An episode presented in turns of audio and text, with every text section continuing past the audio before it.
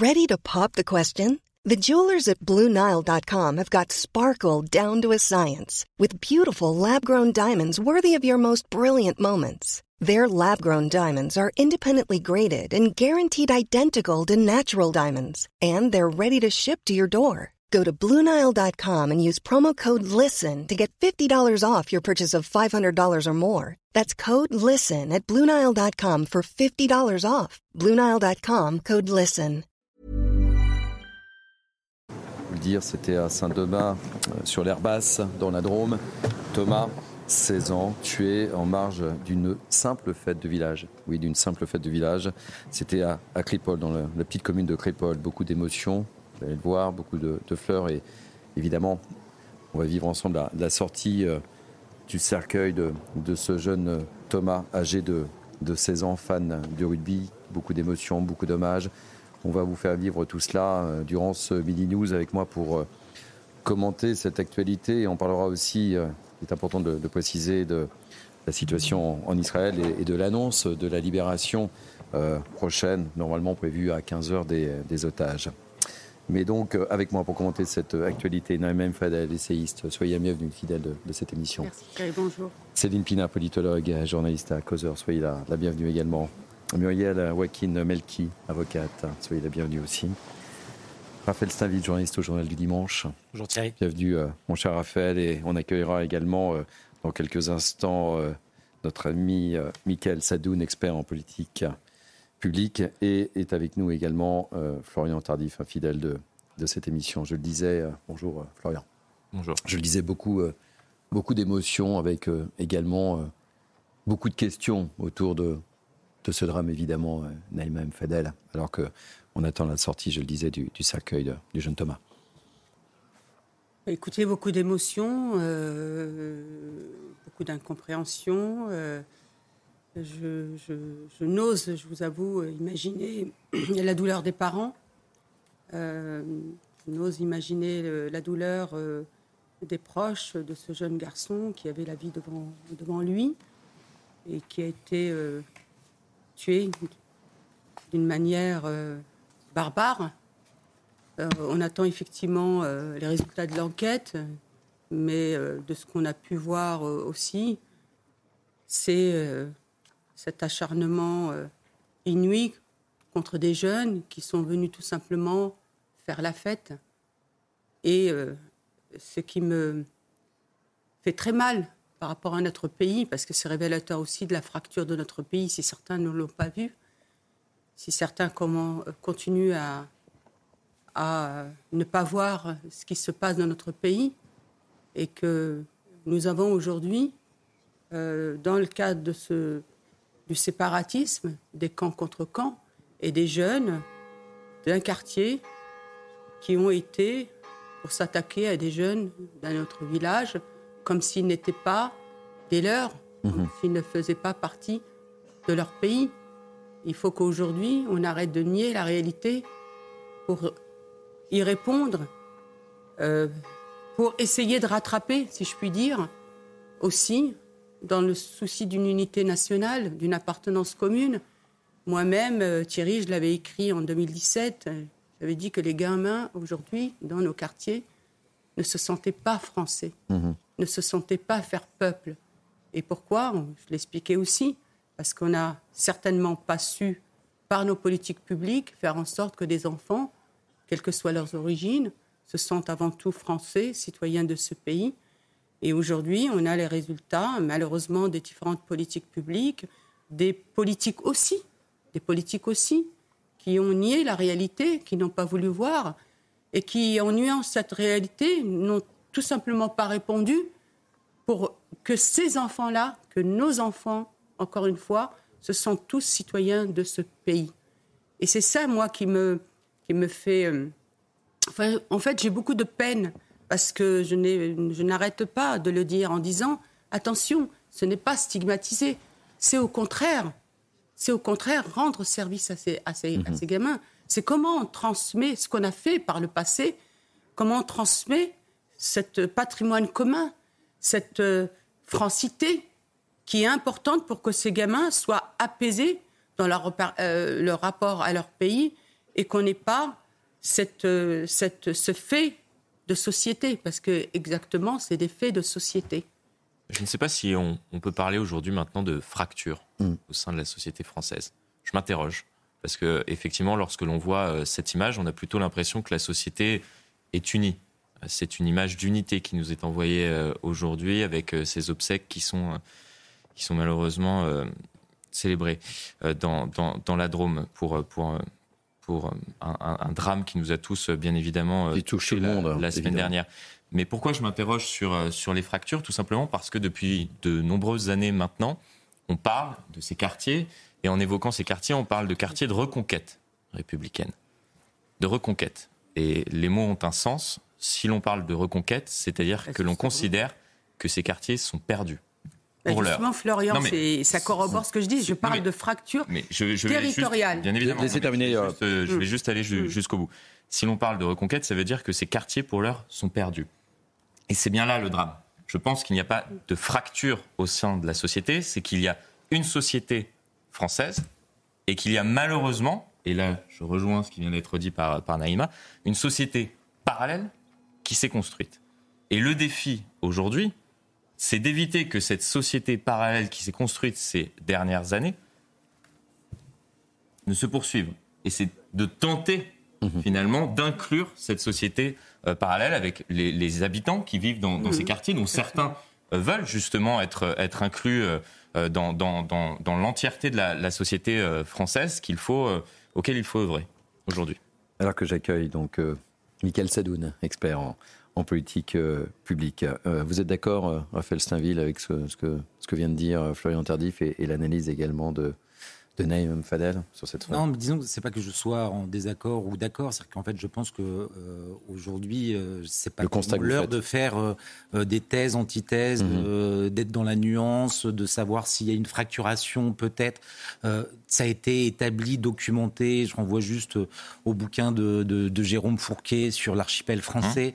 Hein cette, cette fracturation de, de, la France, elle est réelle depuis des, des années. Savoir si c'est une, une contre France, une autre France qui se construit. Euh, c'est des débats qui, me semblent assez euh, lointains de ce que l'on vit, et même dans, dans, les, dans les images que l'on est amené à commenter. Il y a le moment est à l'hommage, évidemment. Hein. C'est une, France, une certaine France qui est présente.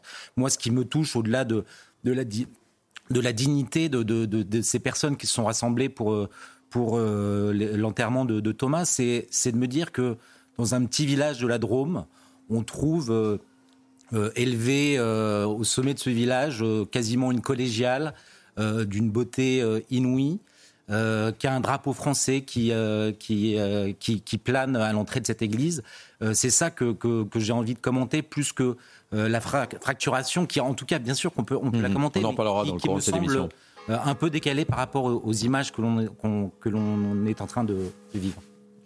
Céline Pina, je vous ai pas entendu sur, sur le sujet et sur l'émotion.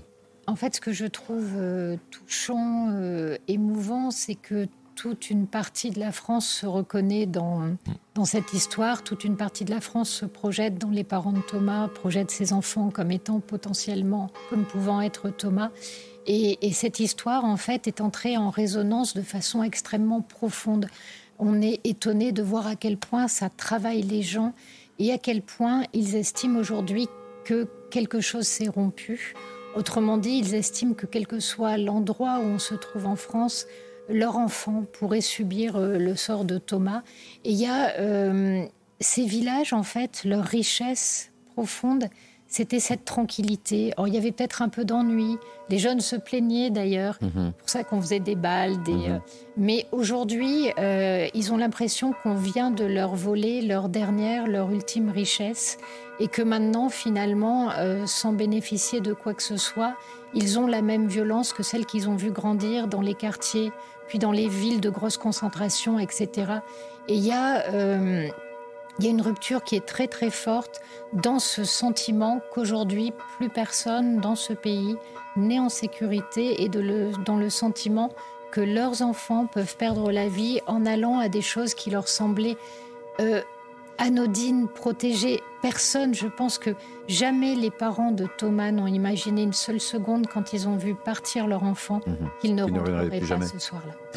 On va retrouver euh, l'une de nos équipes sur place, Mathieu Devez, Sacha Robin à Saint-Donat euh, sur l'air basse. Bonjour Mathieu Devez.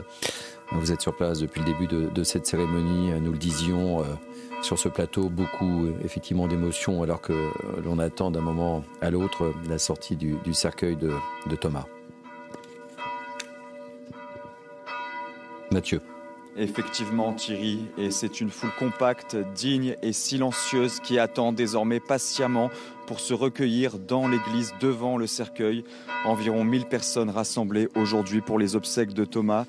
Un brave garçon réservé et serviable, ce sont les mots bouleversants prononcés par le grand-père de Thomas en début de cérémonie. Beaucoup de tristesse, d'impuissance et de colère, ce sont les sentiments qui prédominent lors de ces obsèques de Thomas poignardé à mort il y a bientôt une semaine. La tristesse est d'autant plus forte que ses proches, aujourd'hui encore avec lesquels nous avons discuté, n'ont cessé de décrire un garçon souriant, jovial et passionné de rugby. Et voyez ces images marquées par l'émotion et des dizaines de personnes, souvent émues aux larmes.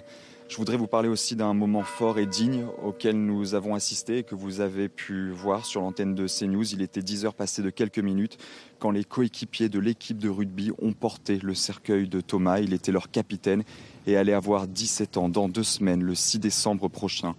Après la cérémonie, Thomas sera inhumé dans la stricte intimité familiale avec ses meilleurs amis et bien sûr ses copains du rugby.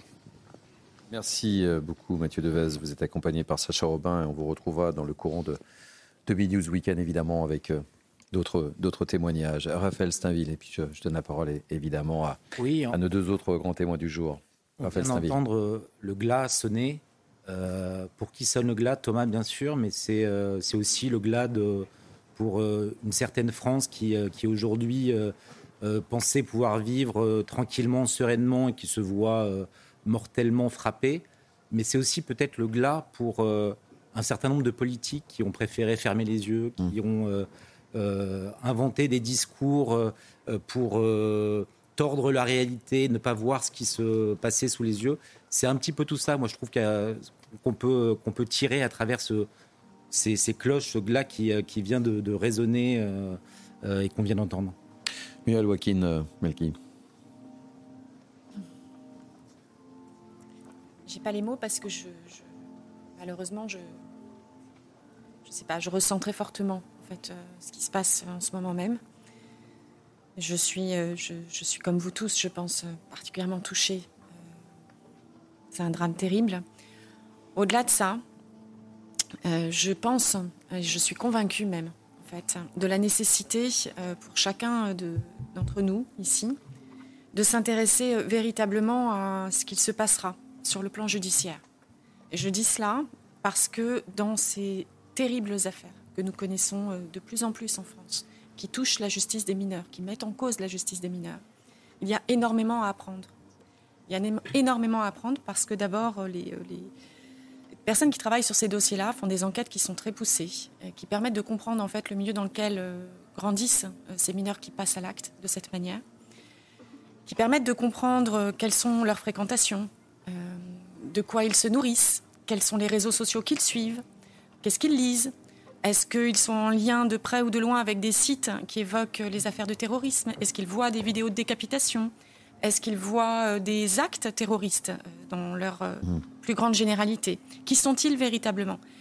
La justice des mineurs est extrêmement bien faite. Elle prévoit tout ce type d'enquête. Mais encore faut-il s'y intéresser. Moi, je ne croise jamais de journalistes euh, quand je suis euh, dans ces affaires-là au tribunal pour enfants, qui sont fermés hein, aux journalistes. Hein. Les choses sont très claires, ce sont des huis clos, donc les journalistes ne sont pas autorisés. Par contre, ils peuvent venir en salle d'attente. Ils peuvent venir et voir, entendre, discuter avec les éducateurs, discuter avec les personnes qui font ces enquêtes et récupérer des éléments d'information.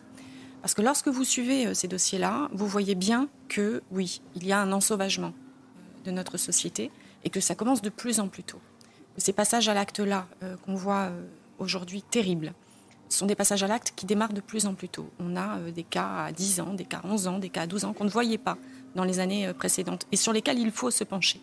Alors j'entends, je sais bien que la fracture, que des territoires perdus, tout ça, on le sait. c'est vrai, c'est dit.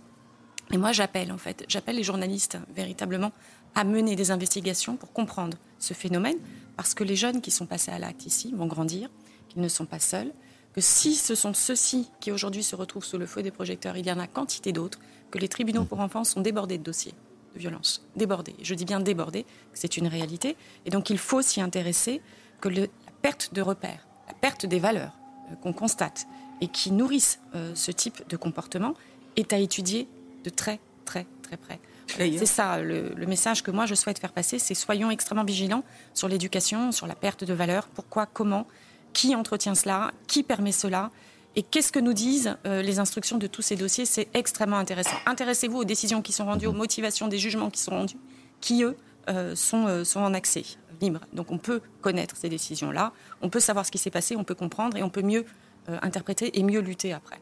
Je rappelle que vous êtes avocate et que vous connaissez particulièrement bien ces, dossiers, évidemment. Michael Sadoun, expert en, politique publique. Bah moi, je suis partagé entre deux sentiments. Il y a évidemment la tristesse pour une France que d'ailleurs je ne connais pas, faut le dire. On est pour certains d'une France plutôt des grandes villes et cette France-là de la ruralité, cette France aussi du rugby, je ne la connais pas. Céline Pina disait qu'on se reconnaissait, moi pas forcément, mais j'ai quand même de la peine pour elle. Je vois cette France que je trouve euh, méprisée par les élites, déconsidérée par les dirigeants politiques depuis un certain nombre d'années, cette France qu'on ne voit pas, qu'on n'entend pas, qu'on a peut-être rapidement entendu au moment des Gilets jaunes, et cette France qui maintenant est agressée par la France dite des quartiers, quand on parle de, territoires perdus, on les a quand même perdus parce qu'on a abandonné. C'est pas qu'on a été défait, c'est qu'on a abandonné dans ces quartiers. Donc la tristesse d'une part, et puis aussi, il faut dire, parce qu'on est aussi commentateur euh, mhm. dans tout ça, le scandale, le scandale de ne pas entendre les bons verdicts, euh, les, bons, les bonnes analyses posées sur ce genre d'événement. On a entendu parler pendant des jours de RICS, c'est un terme qu'on a encore entendu sur le service public mhm. jusqu'à hier alors que rien n'indiquait qu'il s'agissait d'une rixe, et tout indiquait qu'il s'agissait plutôt, je ne sais pas comment vous voulez appeler ça, une ratonnade, un massacre, peu importe. En tout cas, les mm. morts, euh, les, victimes d'un côté et de l'autre n'étaient pas du tout égales et les moyens de la violence n'étaient pas les mêmes. Euh, scandale aussi sur l'analyse qu'on peut porter vis-à-vis de l'immigration. Euh, certains ont dit, en se basant sur des images factuelles quand même, c'est pas qu'ils ont inventé, que cette jeunesse-là qui avait agressé était issue de l'immigration. Il est interdit de le dire aujourd'hui. Donc moi, je veux bien évidemment le recueillement, la décence, le deuil, etc. Mais il me semble que la meilleure forme d'hommage aussi qu'on puisse rendre aux gens qui sont victimes de cette violence, c'est aussi d'en tirer les bons constats, parce que sinon, le constat va se durcir de plus en plus dans la population. Et vous savez, il y a mhm. quelques années, on entendait, de fractures, on entendait parler de fractures politiques, de fractures culturelles, et de plus en plus, les gens se durcissent et parlent de fractures ethniques. Et ça, je trouve ça très inquiétant. Et partout en Europe, les gens commencent à s'énerver dans ce sens-là. On le voit avec les victoires politiques des uns et mhm. des autres. Alors, qu'est-ce qu'attendent nos responsables politiques? Que l'extrême droite soit au pouvoir dans tous les pays d'Europe? Donc, moi, je, voilà, la tristesse et en même temps le scandale. Priorité au, direct et on, continue effectivement euh, à évoquer cette, cette situation et, ce drame ensemble. On va retrouver Mathieu Devez et, euh, Sacha Robin. Mathieu Devez, vous êtes euh, avec une, habitante de, Saint-Donat sur leur basse qui a tenu à rendre hommage évidemment à, Thomas ce matin. Effectivement, Thierry, cette habitante, elle s'appelle Annick. Annick, on a assisté à une cérémonie remplie d'émotions et extrêmement digne aujourd'hui. Oui, extrêmement forte. Et je suis avec la famille, leur douleur et surtout une colère. Si jeune de partir comme ça, non, non, ça ne devrait pas exister. Voilà. On était à côté de vous pendant cette cérémonie et on vous a vu ému aux larmes. Beaucoup de tristesse également avec cette colère. Ah oui, énormément de tristesse, oui. Mais c'est surtout la colère qui monte. Pourquoi la colère? La vie de Thomas, elle valait la vie des autres aussi. On n'est pas rien. On vit. On n'a pas le droit de prendre la vie de quelqu'un d'autre comme ça. Non. Je pense que nos politiciens feront quelque chose. Il faut plus que ça dure. Voilà. Merci. Merci à vous. Une dernière question. Pourquoi c'était important pour vous, en tant qu'habitante de Saint-Donat-sur-l'Herbasse, ici, d'être présente à cette paroisse? Je ne connaissais pas Thomas. Il fallait que je lui rende hommage. Et hum, je ne regrette rien. J'étais dans le froid, j'étais dans l'attente. Je ne regrette rien. C'était pour lui, pour sa famille. et avec de l'espoir que ça s'arrête. Merci beaucoup, Annick, pour ce témoignage, un témoignage d'espoir, alors qu'encore beaucoup de monde se rendent dans l'église pour se recueillir une dernière fois. Un dernier adieu pour Thomas, 16 ans, poignardé dans la nuit de samedi à dimanche. Merci euh, beaucoup, euh, Mathieu Deves, pour ce témoignage très fort. C'est euh, terrible ce qu'elle dit, Annick. Hein. C'est plein de sens, plein de bon sens aussi. avec un petit message aussi à nos politiques, ce qu'on évoquait avec vous, Raphaël. on n'est pas rien c'est peut-être la phrase qui peut le plus nous marquer. c'est ça. on n'est pas rien. On, on parlait tout à l'heure de, cette France qu'on n'entend pas, qu'on ne voit pas. Elle parle. Mais également de cette France qui ne dit rien, en fait, depuis des années. De cette France qui ne dit rien depuis des années, euh, qui a bien conscience qu'on ne la voit pas, qui a bien conscience qu'on ne l'entend pas, euh, et qui, aujourd'hui, c'est c'est presque un message. Elle est à la fois, euh, effectivement, c'est un message empli de, colère et en même temps de désespoir. Mm. Parce que quand elle dit je suis en colère, elle, ne le brandit pas. Elle, elle, dit je suis en colère et en même temps j'attends quelque chose du, politique et on comprend bien dans, la manière dont elle s'exprime qu'en réalité elle n'en attend plus rien. Et c'est ça qui est, qui est terrible.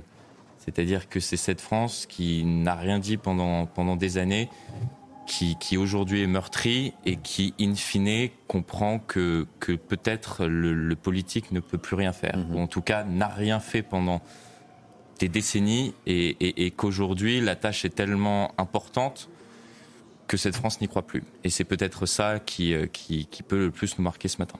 Et, le, le témoignage est très court d'Annick, hein, mais je trouve excessivement fort dans ses messages. Très fort. il faut l'entendre, ça. Je pense qu'il faut que nos politiques les entendent aussi, ces messages. Ces gens de peu, pour certains certainement, mais qui ont gardé des valeurs exceptionnelles, une dignité même dans ce genre de moment.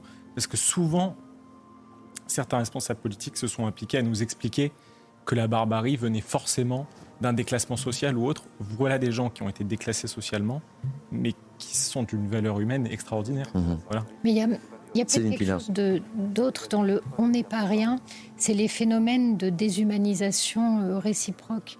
Quand on écoute euh, Maurice Berger, qui a travaillé avec des jeunes qui sont en, situation d'extrême violence, ce qu'il raconte, c'est la, la, déshumanisation de l'autre. C'est-à-dire que, par exemple, quand on, va rendre, euh, tuer quelqu'un, ou en tout cas en faire, entre guillemets, un, légume à force de taper, de donner des coups de pied dans sa tête, par exemple, ils appellent ça ramollir quelqu'un. Qu'est-ce qu'on a vu sur les réseaux sociaux, dans l'entourage des jeunes qui ont commis euh, ce crime abominable? On a vu des gamins se filmer en train d'expliquer euh, en mode ouais j'y vais, moi j'en ai rien à faire qu'un blanc soit mort on a vu des inscriptions avec marqué euh, Moi, je pleure pas sur Thomas, les blancs euh, va crever. Bon, mhm. c'est écrit. Euh. Mhm. Et il y a toute cette dimension-là dans laquelle il y a une haine politique qui a été semée, et cette haine politique aboutit à la déshumanisation de l'autre. Et aujourd'hui, quand on a construit des rapports raciaux soi-disant antiracistes, où on explique que euh, tous les gens issus de la diversité sont forcément victimes des Blancs, mhm. euh, que toutes les valeurs occidentales sont perverties parce qu'elles n'ont servi euh, à, l'Occident qu'à piller en fait les richesses de l'Orient. On, projette les gens dans une manière d'être au monde, dans une manière de voir l'humanité extrêmement violente, dans lequel c'est ou nous ou eux dans lequel il y a un nous qui s'oppose à un eux, alors qu'en fait, toute notre société, elle est construite sur l'idée qu'on dépasse ses identités primaires pour justement accéder à une mhm. citoyenneté euh, qui est une élévation.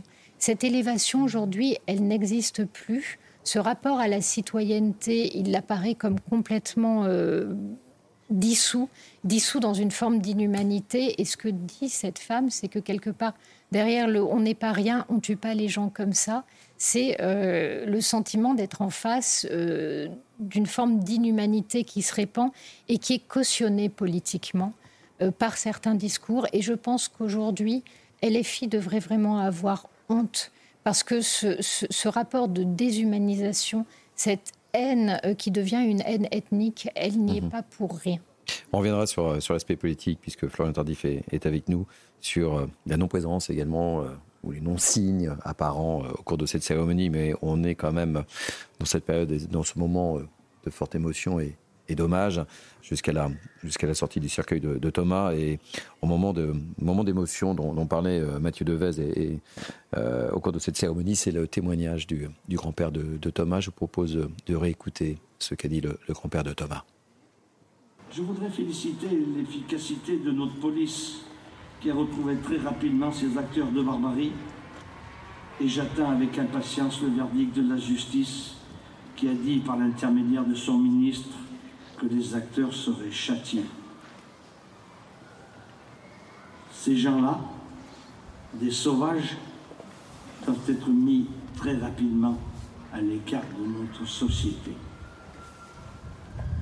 Néanmoins, et en tout état de cause, ça ne me rendra jamais mon Thomas Miel Joaquin euh, Melki, c'est très fort aussi ce que dit euh, très fort. le grand-père de, Thomas. Euh, c'est très très fort ce qu'il me dit. La, la, personne qui, qui, est venue soutenir aussi, son message était rempli d'empathie. Et c'est ce décalage entre les valeurs qu'elle affiche, en fait, aussi, par les mots qu'elle a choisis, qui sont des mots simples, et le décalage entre l'absence totale de valeur de ceux qui se sont livrés à cet acte-là, qui, qui, qui, me parle énormément, et ça rejoint ce que je vous disais tout à l'heure. Mhm sur le témoignage du grand-père qui attend euh, de la justice euh, une réponse à la hauteur. Euh, oui, les enquêteurs et nos enquêteurs de police en France font, on va dire, dans, la majeure partie des cas qui leur sont soumis, un travail exemplaire, véritablement. Il y a un vrai, une vraie mobilisation et un vrai intérêt de nos forces de police pour enquêter et pour arriver à des résultats les plus efficaces et les plus rapides possibles. C'est vrai. Sur la machine judiciaire qui va se mettre en route derrière, ça va être plus compliqué parce que ce sont des mineurs, parce que la justice des mineurs, vous le savez, euh, il n'y a pas que des, mineurs, des majeurs aussi. sur, sur, les majeurs, ce sera peut-être plus simple. Pour les mineurs, en tout cas, euh, il y a eu euh, une rénovation de, de, l'ordonnance de 45 qui, qui, qui, est plus compliquée à mettre en œuvre, je trouve, aujourd'hui. Nous verrons, nous verrons quelle réponse judiciaire sera apportée et dans combien de temps. mais oui, je le dis et je le redis régulièrement sur vos plateaux, on attend la justice, c'est notre dernier rempart avant la barbarie en France. On n'a pas d'autre rempart. C'est véritablement la seule institution qui puisse mettre un camp d'arrêt à cet ensauvagement de la société auquel nous assistons. Donc évidemment qu'il faut que la justice soit au rendez-vous, évidemment qu'il faut que ces enquêtes se fassent, que euh, toutes les personnes puissent être mises en face de la responsabilité. Moi, je m'interroge sur l'aspect terroriste euh, des actes qui ont été commis et sur leur qualification terroriste et j'attends aussi par rapport à cela, euh, je suis curieuse de connaître la réponse judiciaire euh, qui sera donné sur ce point-là. Je considère que ce qui euh, s'est passé et dans les conditions dans lesquelles ça s'est passé est un acte terroriste. Il faut regarder après. L'enquête est en cours, donc il est important d'être prudent sur les mots. Oui, oui, je suis très prudente sur, les mots. Je dis que je suis en attente en fait, de la réponse judiciaire qui sera apportée sur cet aspect-là, que je n'écarterai pas en ce qui me concerne. Je pense que je pense qu'il y a des éléments qui font, qui nous laissent à penser qu'effectivement derrière il y a peut-être une, une volonté terroriste de semer la terreur. C'est réussi malheureusement. Euh, et euh, là-dessus aussi, euh, c'est la démonstration flagrante qu'il faut être particulièrement vigilant aujourd'hui en France, particulièrement lucide sur les menaces qui pèsent mmh. sur nos citoyens. Et sur le climat. société, oui. Et, cette information qu'on vous donnait tout à l'heure, une information CNews de notre service police-justice, en, garde à vous, le, suspect principal ne reconnaît pas avoir porté le coup mortel à, Thomas. Michael Sadoun. Bah, évidemment, j'entendais le décalage entre les valeurs de, ces jeunes-là, euh, en effet, il n'y a, pas que des mineurs. Hein. Mhm. Je crois que sur les neuf interpellés, il y a, six ou sept majeurs. La plupart du temps connus par euh, mhm. services de police et euh, condamnés pour des faits ici d'outrage à agents représentant l'autorité publique, là de trafic de stupéfiants, là de recel, là de non-obéissance au code de la route, etc. Donc c'est des gens qui sont quand même connus de la justice. moi, ce que j'ai envie de dire dans tout ça, c'est que il, faut comprendre qu'il faut répondre à ces gens-là avec brutalité. Parce que si nous faiblissons, si nous faisons trop preuve de valeurs humaines avec des gens qui ne connaissent pas ces valeurs humaines, nous perdrons. Parce que les guerres dans l'histoire, elles sont gagnées pas par le plus humain, elles sont gagnées par le plus fort. Donc, nous devons évidemment toujours nous appuyer sur cette compassion, sur ces sentiments humains que nous avons et qui sont les plus élémentaires. Mais ces gens-là, je ne les déclare plus comme des brebis égarées de la République ou que sais-je. Pour moi, ce sont des ennemis et il faut les traiter comme tels, réellement. Et je rebondis sur ce que vous disiez tout à l'heure, c'est cette France du, rugby qui est touchée, cette fête, euh, cette, cette, France qui célèbre des moments de joie par, par des fêtes de village qu'on a tous connues, qui est, qui est révélateur d'un certain passé que j'ai connu à mon grand âge, mais c'était, ça faisait partie de la tradition et qui existe toujours. Mais c'est important de le dire aussi. C'était des, c'était, c'était des rendez-vous pour des villages, pour des, des, villes moyennes, etc. Et que même là. Chose qu'on, qu'on attend. Enfin, tout à l'heure, Michael parlait de cette France. Euh, qu'il ne connaît peut-être pas. Moi, cette France-là, je l'ai connue. Moi aussi. Euh, on, plusieurs autour de, de la table nous Moi aussi. connue. Et, euh, et je, me, je me reconnais. Et on y allait sans crainte. Dans, dans, ces jeunes. Et, et tout à l'heure, euh, on, on, parlait de cette liberté qu'on leur enlève. Moi, je pense qu'on leur enlève l'innocence. Mmh. Puisqu'on on pouvait se reconnaître dans, mmh. dans, cette jeunesse qui attendait euh, et qui parlait euh, très certainement de, de, de cette fête de, de, village qui, qui allait subvenir. Donc, euh, donc euh, durant le mois de novembre, depuis plusieurs semaines, plusieurs mmh. mois, parce qu'effectivement, dans, dans, ces villages-là, il n'y a pas des fêtes tous les jours. Non. Il n'y a pas de grands événements tous les jours. Et on en parle pendant plusieurs mois. C'est même parfois des rendez-vous annuels. Oui. euh, où l'on sait qu'on va, qu'on va se retrouver euh, avec ses copains. D'ailleurs, euh, ça a été dit par plusieurs euh, mmh. C'était assez bouleversant. Thomas, il connaissait quasiment tout le monde dans cette salle. Il y avait mmh. 300-400 personnes parce que tout le monde se connaît dans ces villages. Et vous savez, cette, ce, ce, qui, ce, qui, ce, qui touche, ce qui a touché Thomas me touche aussi parce que moi, je passais mes vacances dans, dans un petit village de Haute-Garonne chez mes grands-parents. Mmh. Il y avait un grand rendez-vous au mois d'août. C'était la course cycliste du petit village qui. Ouais, il y avait allez, 300-400 habitants. Il y avait la course cycliste la journée, le soir, il y avait le bal. Mm. Il y avait le bal du village. Et c'était la seule autorisation que j'avais de mes parents de pouvoir aller au bal du village en toute sécurité. Je vous parle d'un temps, évidemment, que les moins... Mais Néanmoins, c'était aussi ça le symbole. Et c'est pour ça que j'attendais. Vous pouviez même pas imaginer à quel point j'attendais. C'était mon premier, euh, ma première sortie, pas ma première surprise partie, mais, mais, on y allait en toute sécurité. C'est pour ça que je disais tout, et, tout à l'heure. Et il n'y avait pas de risque, il n'y avait rien. On leur enlève, on nous enlève l'innocence. Exactement. Tout simplement parce que les parents, lorsqu'on demandait l'autorisation pour aller à ces fêtes de village, elle nous était donnée parce bah, évidemment. effectivement, les parents estimaient qu'il n'y avait zéro aucun risque. risque. Mmh. Mais il faut aussi euh, dire que dans les villes existaient aussi les balles qu'on n'a plus aujourd'hui. Moi, j'ai connu, j'habitais un petit village C'était le bal dont de 200, aussi. mais effectivement de le 200 bal du village. habitants qui ont continué parce qu'ils se sentaient un petit peu protégés dans les petits villages à, à faire euh, ces fêtes euh, dans les, la salle de fête ou les, ou les balles euh, l'été. Mais moi, j'ai connu aussi dans des plus grandes villes et, où il y avait des balles, où il n'y a plus aujourd'hui de balles. Parce que mmh. malheureusement, on avait des intrus qui venaient euh, foutre le, le boxon. C'est ça la réalité. Mmh. Et au lieu de répondre à ça, qu'est-ce qu'on a fait? On a supprimé les, les mmh. balles. Je vous ai souvent parlé aussi des balles euh, qui étaient organisées par les sapeurs-pompiers, par des bénévoles, mais qui à un moment se, re, se sont retrouvés dans, dans, des difficultés organisationnelles et pour assurer la sécurité, où ils se sont dit, bah, tant pis. Où la mairie disait, bah, tant pis, vous n'organisez plus. C'est ça la triste réalité. Et c'est ça qui, qui bouleverse aussi tout un écosystème de, de, de, de vie euh, par rapport à une France qui était des balles, des guinguettes, de ceci, etc. Et, c'est ça qu'on n'a pas vu venir et que les politiques, malheureusement, n'ont pas su euh, y répondre. Je voudrais aussi rebondir sur ce qu'a dit Mme Melki. Euh, je vous rejoins complètement hein, sur euh, les propos que vous avez tenus par rapport à, cette violence des jeunes. Moi, même, j'ai fait un, une tribune avec le docteur Maurice Perrachet, qui est pédopsychiatre, qui a travaillé dans les centres d'éducation renforcés, dans les centres d'éducation fermés. Et qu'est-ce qu'il vous dit? Il vous dit la majorité des gamins qui sont dans ces centres. Il faut nommer la réalité. Encore une fois, en posant le vrai diagnostic, on permet d'y répondre. Parce qu'il n'y a pas pire que ces 30, 40 dernières années où on n'a pas voulu nommer les, les, choses. La majorité sont des enfants issus de l'immigration.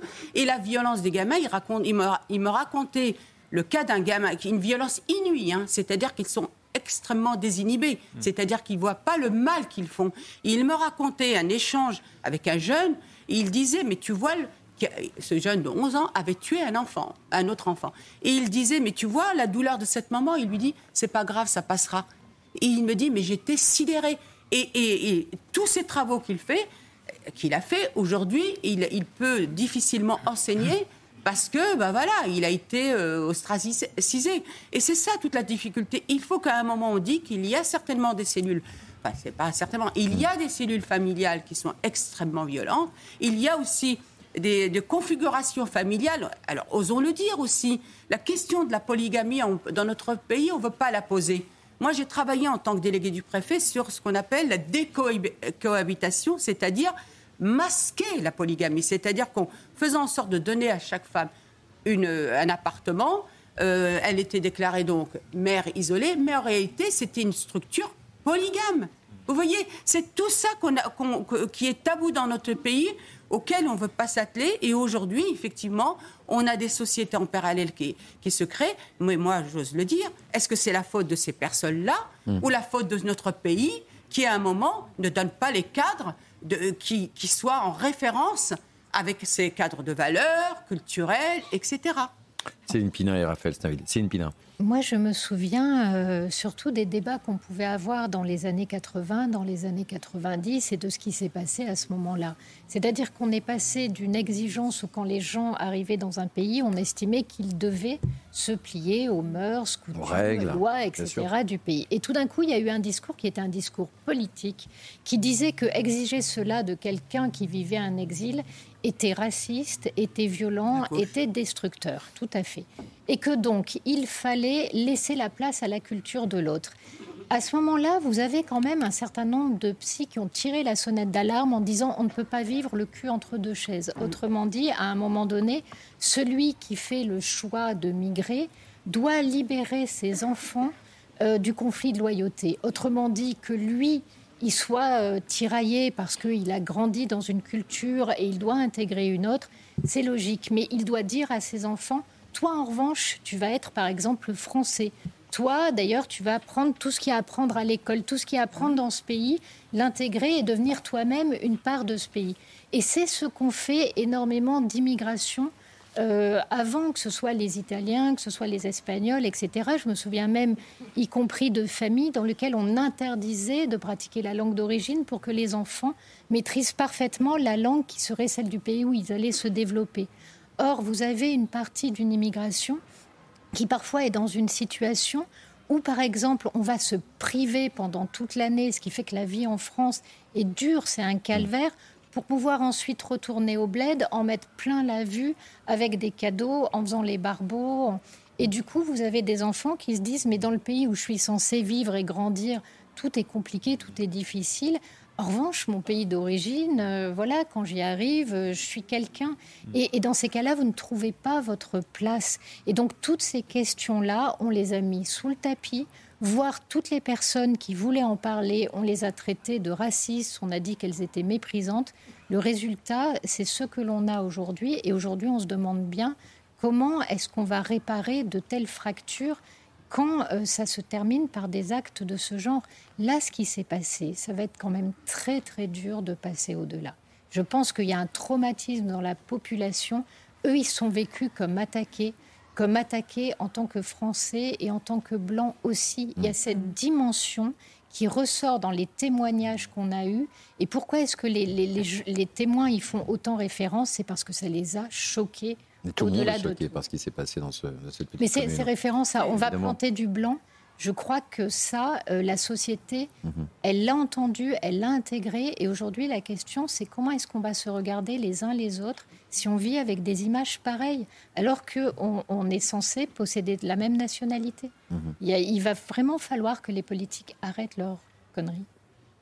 Raphaël Steinville, euh, Raphaël. J'ai sous les yeux ces, images de ces personnes qui. Euh, Il est possible que je vous interrompe d'un moment à euh, l'autre. Patiente, le, le va, va sortir. Euh, la sortie du cercueil et j'ai toujours dans, en écho la, les propos de, ce grand-père et, son espérance de voir une justice rapide, mais mmh. j'ai peur malheureusement qu'il ne soit déçu.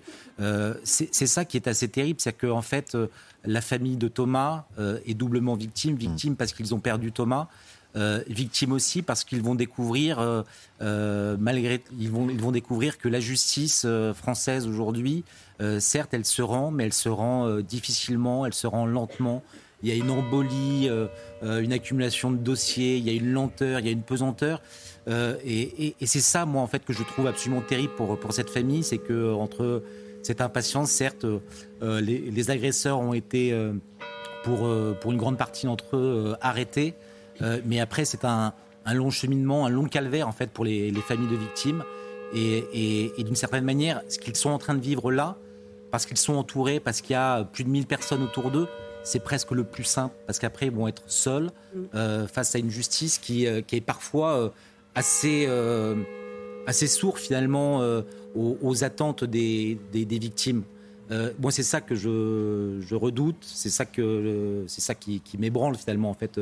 il va falloir qu'il vive avec cette longueur et avec cette information que, que je vous donnais tout à l'heure, hein, le suspect principal qui justement ne, ne reconnaît pas avoir porté le coup mortel à, à, Thomas, alors que euh, la sortie du cercueil de, de, Thomas devrait euh, s'effectuer dans, dans, quelques instants. Il est possible que je vous interromps, Michael Sadoun. et, pas de souci. non, simplement. Par rapport à ce que tu, as dit. oui, C'est juste que le suspect, en fait, avait déjà été condamné en septembre pour port d'armes. Oui, oui, oui, c'est ce que j'ai vu.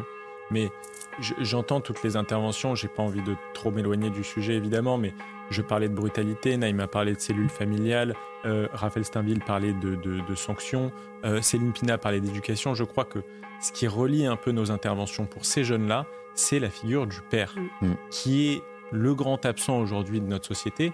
Le père, évidemment, c'est pas une manière de construire des familles monoparentales ou autres. C'est l'éducation au sens La figure du euh, père capable quand un enfant devient adolescent, qu'il libère des potentialités physiques, qu'il devient peut-être un peu plus violent, qu'il se met au contact de la société, une figure qui est capable physiquement d'empêcher un enfant. Où sont les familles de ces enfants qui, peut-être pour un, est un meurtrier? Où sont les pères? C'est quand même important de le demander. Euh, C'est une figure qu'on a chassée de la famille, de l'espace public, du débat, parce qu'on a considéré à un moment que la masculinité était forcément toxique et qu'elle ne pouvait pas être utile aux structures sociales, moi je pense que ces gens-là, ils manquent d'un père. Mmh. Voilà. Et que la nation aujourd'hui manque d'un père aussi, d'une certaine manière. Alors moi, si euh, je peux juste une intervention, je pense que ça manque d'autorité. Je ne sais pas si c'est une autorité paternelle en l'occurrence, et je, je vous rejoins pas. Moi, je pense qu'il y a de ça. Sur les dossiers qu'on a, en tout cas, qu'on suit euh, sur les mineurs, vous avez raison, parfois les pères sont absents, mais c'est pas tout le temps le cas. Parfois, ils sont présents. Ce dont ces jeunes manquent énormément, c'est d'autorité, de cadre qui structure, d'autorité. Et c'est ce que je disais tout à l'heure, donc de repères, tout simplement. Et quelqu'un qui grandit sans repère, mhm. et qui grandit dans un contexte familial où il y a de la violence, sans repère, contexte familial avec de la violence, c'est quelqu'un qui fera des passages à l'acte violent. On peut le et prendre qui dans répète, tous les sens. qui répète le vécu. oui, bien sûr, évidemment. Mais euh, ça ne retient rien au fait, absolument rien au fait que là, euh, la situation euh, aujourd'hui est quand même dramatique parce que, indépendamment de ce qu'il se passe sous nos yeux en ce moment avec, avec ce drame terrible, ça pose une question sur ce qui va se passer dans les, dans les prochaines semaines et dans les prochains mois en France qu'est-ce que ce type d'acte va avoir comme répercussion sur la sécurité des Français? Comment est-ce que ça va être euh, Comment est-ce que ça va être interprété? La réponse judiciaire qui va être apportée, quel message va-t-elle véhiculer? Est-ce qu'il va y avoir une réponse judiciaire qui va être ferme, rapide, ou est-ce que finalement il va y avoir un sentiment d'impunité, ce qui fait que ça va donner des idées aux autres de recommencer ailleurs, autrement, mais de recommencer et d'imiter, de, dupliquer ce qui s'est passé là? Moi, c'est là-dessus que j'attire l'attention euh, des, euh, des personnes qui nous écoutent aujourd'hui. Je crois qu'on a en partie, en fait, on a, on a en partie la réponse.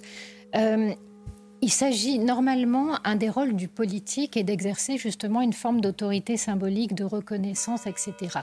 Or, qu'est-ce qui a marqué il y a peu de temps les Français? Le fait euh, qu'un petit délinquant qui, à un moment donné, fait un refus d'obtempérer et, euh, est malheureusement tué par la police, il va y avoir des émeutes et euh, le monde politique va prendre tellement peur qu'on va lui faire l'honneur d'une minute de silence à l'Assemblée nationale. Pourquoi Est-ce que euh, la dimension de, de, de ce qui s'était passé euh, nécessitait cela? Franchement, il est probable que non. Simplement, les politiques ont eu peur d'une réaction qui était une réaction ethnique, une réaction d'appartenance. Là, vous avez, je repense aux mots de cette dame qui m'ont marqué, qui dit on n'est pas rien. En fait, la réponse qu'on vient de leur envoyer de la part euh, de la représentation nationale, de la part du président peut-être aussi qui aurait pu compenser cette absence, c'est vous n'êtes rien. D'ailleurs, on ne se sent même pas obligé ni de poser des mots, ni d'avoir une minute de recueillement pour votre enfant qui n'avait rien fait, qui est mort euh, à cause de cet ensauvagement de la société. Mais ça, finalement, tout le monde s'en lave les mains. Pourquoi? Parce que ces gens-là, ils sont dignes, parce que ces gens-là, ils n'iront rien brûler, parce que ces gens-là ne menacent personne. On a aujourd'hui une forme de reconnaissance politique de la violence et une forme de mépris du respect euh, d'autrui, des institutions, de l'humanité, qui est franchement délétère. Alors que le, cercueil de, Thomas va, sortir de, de l'église de Saint-Donat sur l'herbe propose que l'on fasse silence, évidemment, à la sortie du cercueil.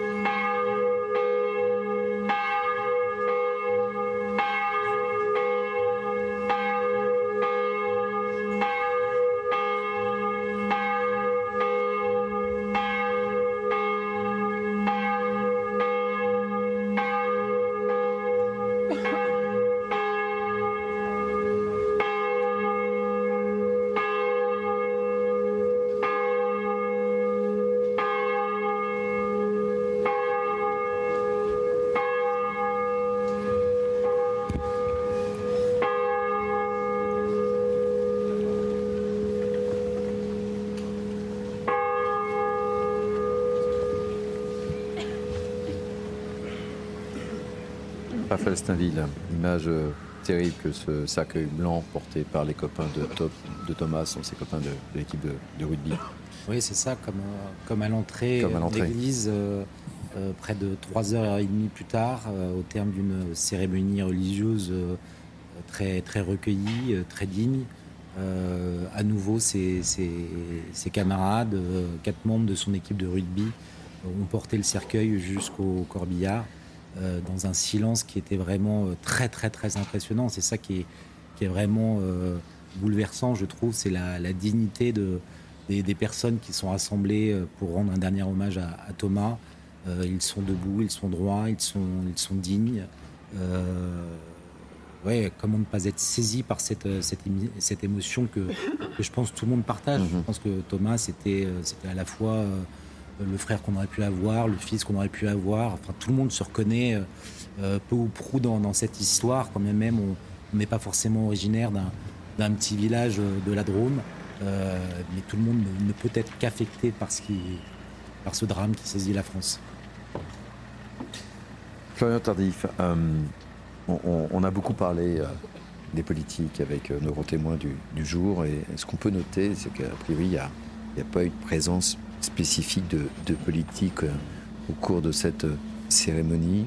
je parle sous votre gouverne, il n'y a pas eu de tweet ou de communication non plus, pas eu de de, représentants également euh, peut-être de la Fédération française de rugby. On aurait pu euh, s'attendre aussi qu'il y ait quelqu'un, enfin, puisqu'il était euh, amoureux du rugby. quelques, enfin voilà. il y a quelques politiques qui ont réagi sur, sur les réseaux sociaux. J'ai vu quelques réactions de, la part du, Rassemblement national, par exemple. on vient de m'informer à l'instant que le, ministre Véran, euh, porte-parole du, gouvernement, sera à Crépole lundi matin pour un échange avec, euh, avec des habitants euh, touchés, des personnes impliquées, le maire. il ne rencontrera pas visiblement la famille. Est-ce que c'est un souhait de, cette dernière? Il est vrai que ce qui peut, ce qui peut frapper, c'est c'est l'absence mm. de, ces représentants politiques qui pourtant, et on l'a dit sur ce plateau, bien évidemment, ne sont pas responsables de l'acte. Non, non, bien sûr. Même, loin, loin de là cette idée. En partie euh, responsables de, ce qui s'est passé en amont. Mhm. Euh, de, ce manque de volonté politique des gouvernements euh, successifs.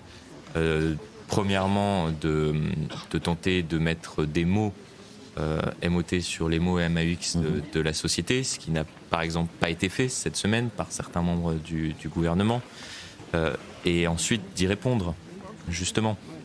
Et aujourd'hui, lorsque j'ai pu euh, interroger euh, plusieurs euh, conseillers ministériels pour savoir si des membres du gouvernement avaient hésité ou non à se rendre aux obsèques, aux obsèques ce qui m'a frappé, et je ne vais pas vous, vous communiquer les, échanges que j'ai pu avoir, mais c'est les réponses qu'on m'a données.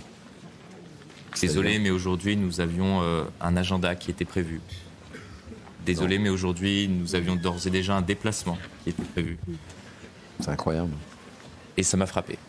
Je ne m'attendais pas forcément à, communiquer. Euh, alors, je ne vais pas euh, communiquer l'ensemble des échanges que nous avons pu avoir, mais certains échanges, c'est ces derniers, ceux que je viens de vous relater.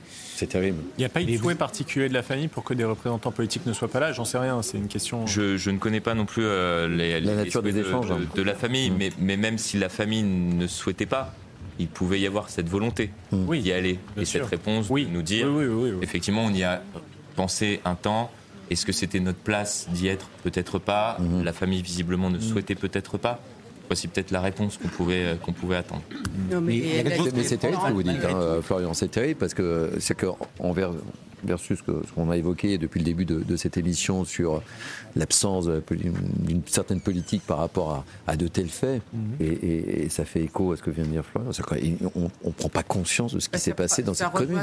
on ne prend pas conscience de ce qui s'est produit là. Ça rejoint Avec euh, les interrogations et peut-être l'effet, ce qu'on ne souhaite pas évidemment, que vous évoquiez, euh, Noël, l'effet boule de neige avec, euh, avec d'autres actes euh, aussi violents. Enfin, je, trouve ça totalement surréaliste ce que vient de dire Florian J'espérais que ça a été pris en considération et que derrière cette absence euh, de soutien politique, en tout cas affiché au cours de cet hommage, il y a cette réflexion-là. Non, je n'en sais rien, hein. je suis comme vous.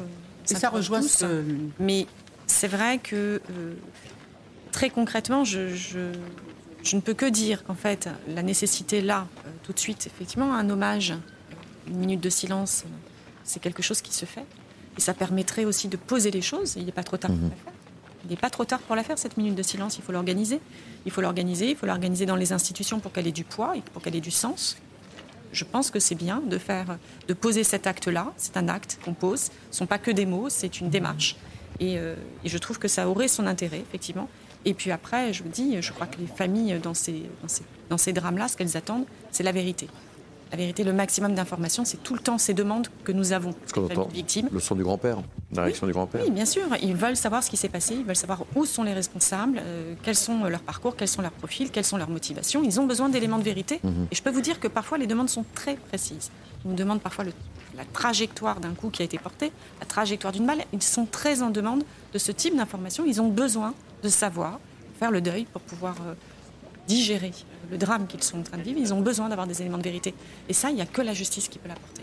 Donc il faut, encore une fois, je le répète, c'est le deuxième acte à poser, faire en sorte que cette justice soit rendue de manière efficace et le plus rapidement possible.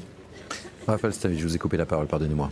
Oui, euh, deux choses. D'abord, euh, pour euh, poursuivre sur les politiques, je pense que ils ont parfaitement conscience de ce qu'ils jouent, mais leur silence finalement est, révélateur soit de leur lâcheté, soit de, soit de leur soumission, euh, de leur clientélisme parfois, j'en sais rien, mais en tout cas, euh, c'est posé sur la table et il ne faudrait pas accabler comme à un moment on a, pu euh, trop facilement, immédiatement pointer et faire de, LFI le, bouc émissaire de, quasiment tous les mots de la société. Là, en, l'occurrence, c'est une immense partie de la classe politique qui est responsable de la situation auquel que, nous sommes amenés à commenter. Il y a une deuxième chose qui, qui est très troublante, moi je trouve, c'est vous avez évoqué les sportifs le silence de la Fédération française de rugby, euh, les mêmes joueurs et parfois iconiques, et je pense notamment à Antoine Dupont qui, euh, au moment de la mort de Naël, mhm. euh, avait eu un, message. Il a Oui, mais c'est très tardif et c'est sous la pression probablement de, leurs agents ou de, personnes, mais c'est très très très très tardif. Moi, je, je trouve que pour un gamin qui, euh, qui portait haut euh, les valeurs de ce sport, euh, de voir que la fédération a été si timorée à apporter un soutien à, la famille, à ce club, que finalement on a entendu le seul enfant du pays, Philippe Saint-André, mhm. s'émouvoir parce que justement cette fête de village à il la connaissait. Mhm. je trouve que les, les, les politiques et les, les sportifs, en l'occurrence, font preuve d'une certaine lâcheté non, et puis c'est les arguments qu'évoque euh, Florian Tardif. Enfin, justement, leur réaction. Voilà, mais, oui, mais, leur... oui, voilà. mais sur, les, sur les politiques, les, réponses que Florian a pu avoir, c'est quand même c'est tellement lunaire. Enfin, je sais pas, j'ai l'impression qu'ils ne prennent pas euh, conscience de ce qui se produit. Et ce drame touche tout le monde. Euh. Évidemment, il y a beaucoup d'émotions. On a vu Pascal Pro exploser en pleurs tout à l'heure durant durant, euh, durant le début de, cette cérémonie. Personne reste euh, insensible à ce qui s'est produit. Et là, cette absence euh, me paraît totalement lunaire. Michael Sadoun. C'est compliqué. Ça, me rappelle une chose toute récente, c'est qu'à un moment, quand il y a eu l'explosion des actes antisémites, certains ont demandé dans la communauté juive à certaines stars, à certaines mm. célébrités de se positionner par rapport à ça en raison de leur appartenance. Aujourd'hui, évidemment, c'est cette France-là qui est touchée, ce sont les valeurs du rugby, donc on attend que les joueurs de rugby se positionnent aussi. Moi, dans un cas comme dans l'autre, j'essaye de ne pas être trop dur parce que les célébrités, les sportifs, les artistes, ce ne sont pas des communicants, ce ne sont pas des hommes politiques qui ne sont pas aguerris au code de cette communication-là. Tant mieux s'il y a une réaction, même si elle est très tardive. Après, évidemment que pour cette France-là, c'est une solidarité qui, doit faire chaud au cœur nécessairement, comme ça faisait chaud au cœur pour la communauté juive quand elle a été touchée. Donc, euh, je ne sais pas trop quoi dire. Évidemment, ceux qui sont là sont, sont, les bienvenus et évidemment, ils sont chaleureusement euh, acclamés. Ceux qui sont absents, euh, bon, on, a, on, attend pour le moins qu'ils n'agissent pas politiquement par la suite quand il y a d'autres faits divers ou d'autres faits de société. Mais bon, voilà, j'essaye de pas trop juger. Mmh Céline Pina, Naïm Fadel. Je trouve ça très bien d'essayer de ne pas trop juger, mais moi quand même, il y a des choses que je vois et qui me font mal et qui me blessent profondément. Euh, c'est que euh, selon les causes, il y a vraiment un deux poids, deux mesures. Que par ailleurs, les grands sportifs, les grands artistes gèrent parfaitement leur communication. Qu'est-ce qui va les faire à un moment donné quand vous n'êtes pas dans la sincérité, dans la quête de vérité? Pourquoi vous choisissez une cause plutôt qu'une autre? Tout simplement parce qu'il y a des causes qui rapportent il y a des causes qui vous mettent en danger. Aujourd'hui, très clairement soutenir, par exemple, la lutte contre l'antisémitisme, soutenir la communauté juive, c'est se mettre en danger. En revanche, vous pouvez apporter votre soutien, dire comme les avocats de ceux qui ont tué cet enfant, euh, dire euh, oh oui, mais en fait c'est parce qu'ils se sont sentis rejetés qu'ils sont venus, euh, et en fait c'est leur douleur de ne pas être reconnus qui fait qu'ils ont commis cet acte. Si vous le dites, il n'y a aucun problème, même si c'est insupportable à entendre, ça va vous créditer et vous allez avoir, vous allez gagner des followers, vous allez gagner des parts de marché dans votre activité. Et ça, je pense qu'à un moment donné, il faut aussi le dire. C'est la première chose. La deuxième chose, c'est qu'il y a aussi une question, de, une question de rapport à la violence.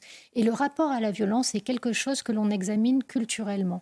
Euh, vous avez un, un petit détail, rappelez-vous, quand on a connu ce qui s'est passé le 7 octobre, vous avez quelqu'un qui avait fait un rapport entre euh, un terroriste qui appelle sa famille en disant euh, C'est super, j'en ai tué 10 euh, il parlait de, familles juives qui avaient mhm. été massacrées. Et de l'autre côté, un soldat qui disait on est arrivé à temps, on a réussi à sauver un certain nombre de personnes. Dans un cas, vous existiez parce que vous tuiez, et dans l'autre cas, vous existiez parce que vous sauviez. Et ces deux façons d'être au monde qui sont différentes. Et il ne faut jamais oublier, par exemple, quand vous regardez des films, euh, même quand on regarde euh, La guerre des étoiles, qui est le personnage fascinant? C'est le gentil? Mhm. Non, c'est le méchant. Le méchant, la violence ont un côté fascinant, ont un côté désirable, ont un côté excitant. Nous, on n'a pas du tout été éduqués dans cette logique-là. Donc nous, au contraire, ça peut nous traumatiser. Mais il y a des gens qui, quand ils vont regarder une vidéo de décapitation ou les vidéos horribles, mmh. moi, j'ai jamais voulu regarder du 7 octobre, eh ben eux, au contraire, euh, ça va leur donner l'impression d'être vivants, ça va les exciter. Et ça aussi, il faut le regarder en face. il y a euh, des idéologies qui se construisent sur cette violence-là qui la légitime, qui la promeuve. Et ça aussi, on évite de le regarder en face. Et pourtant, il le faut, parce que ces idéologies, aujourd'hui, elles ont des représentants sur notre sol. Alors on est, on est hélas euh, dans, le constat, mais très concrètement, on fait quoi maintenant? On fait quoi? Bah déjà, euh, Parce que c'est bien beau de dire effectivement. Brutalité de la sanction judiciaire, déjà. déjà la sanction. La sanction judiciaire, la justice qui doit forcément. Parce que ça, je me mets à la place des parents de, et de la famille de Thomas. On l'a évoqué avec vous, Muriel. Mais on fait quoi? Parce qu'on peut commenter, et, malheureusement, j'ai le sentiment qu'on passe notre temps à commenter ce.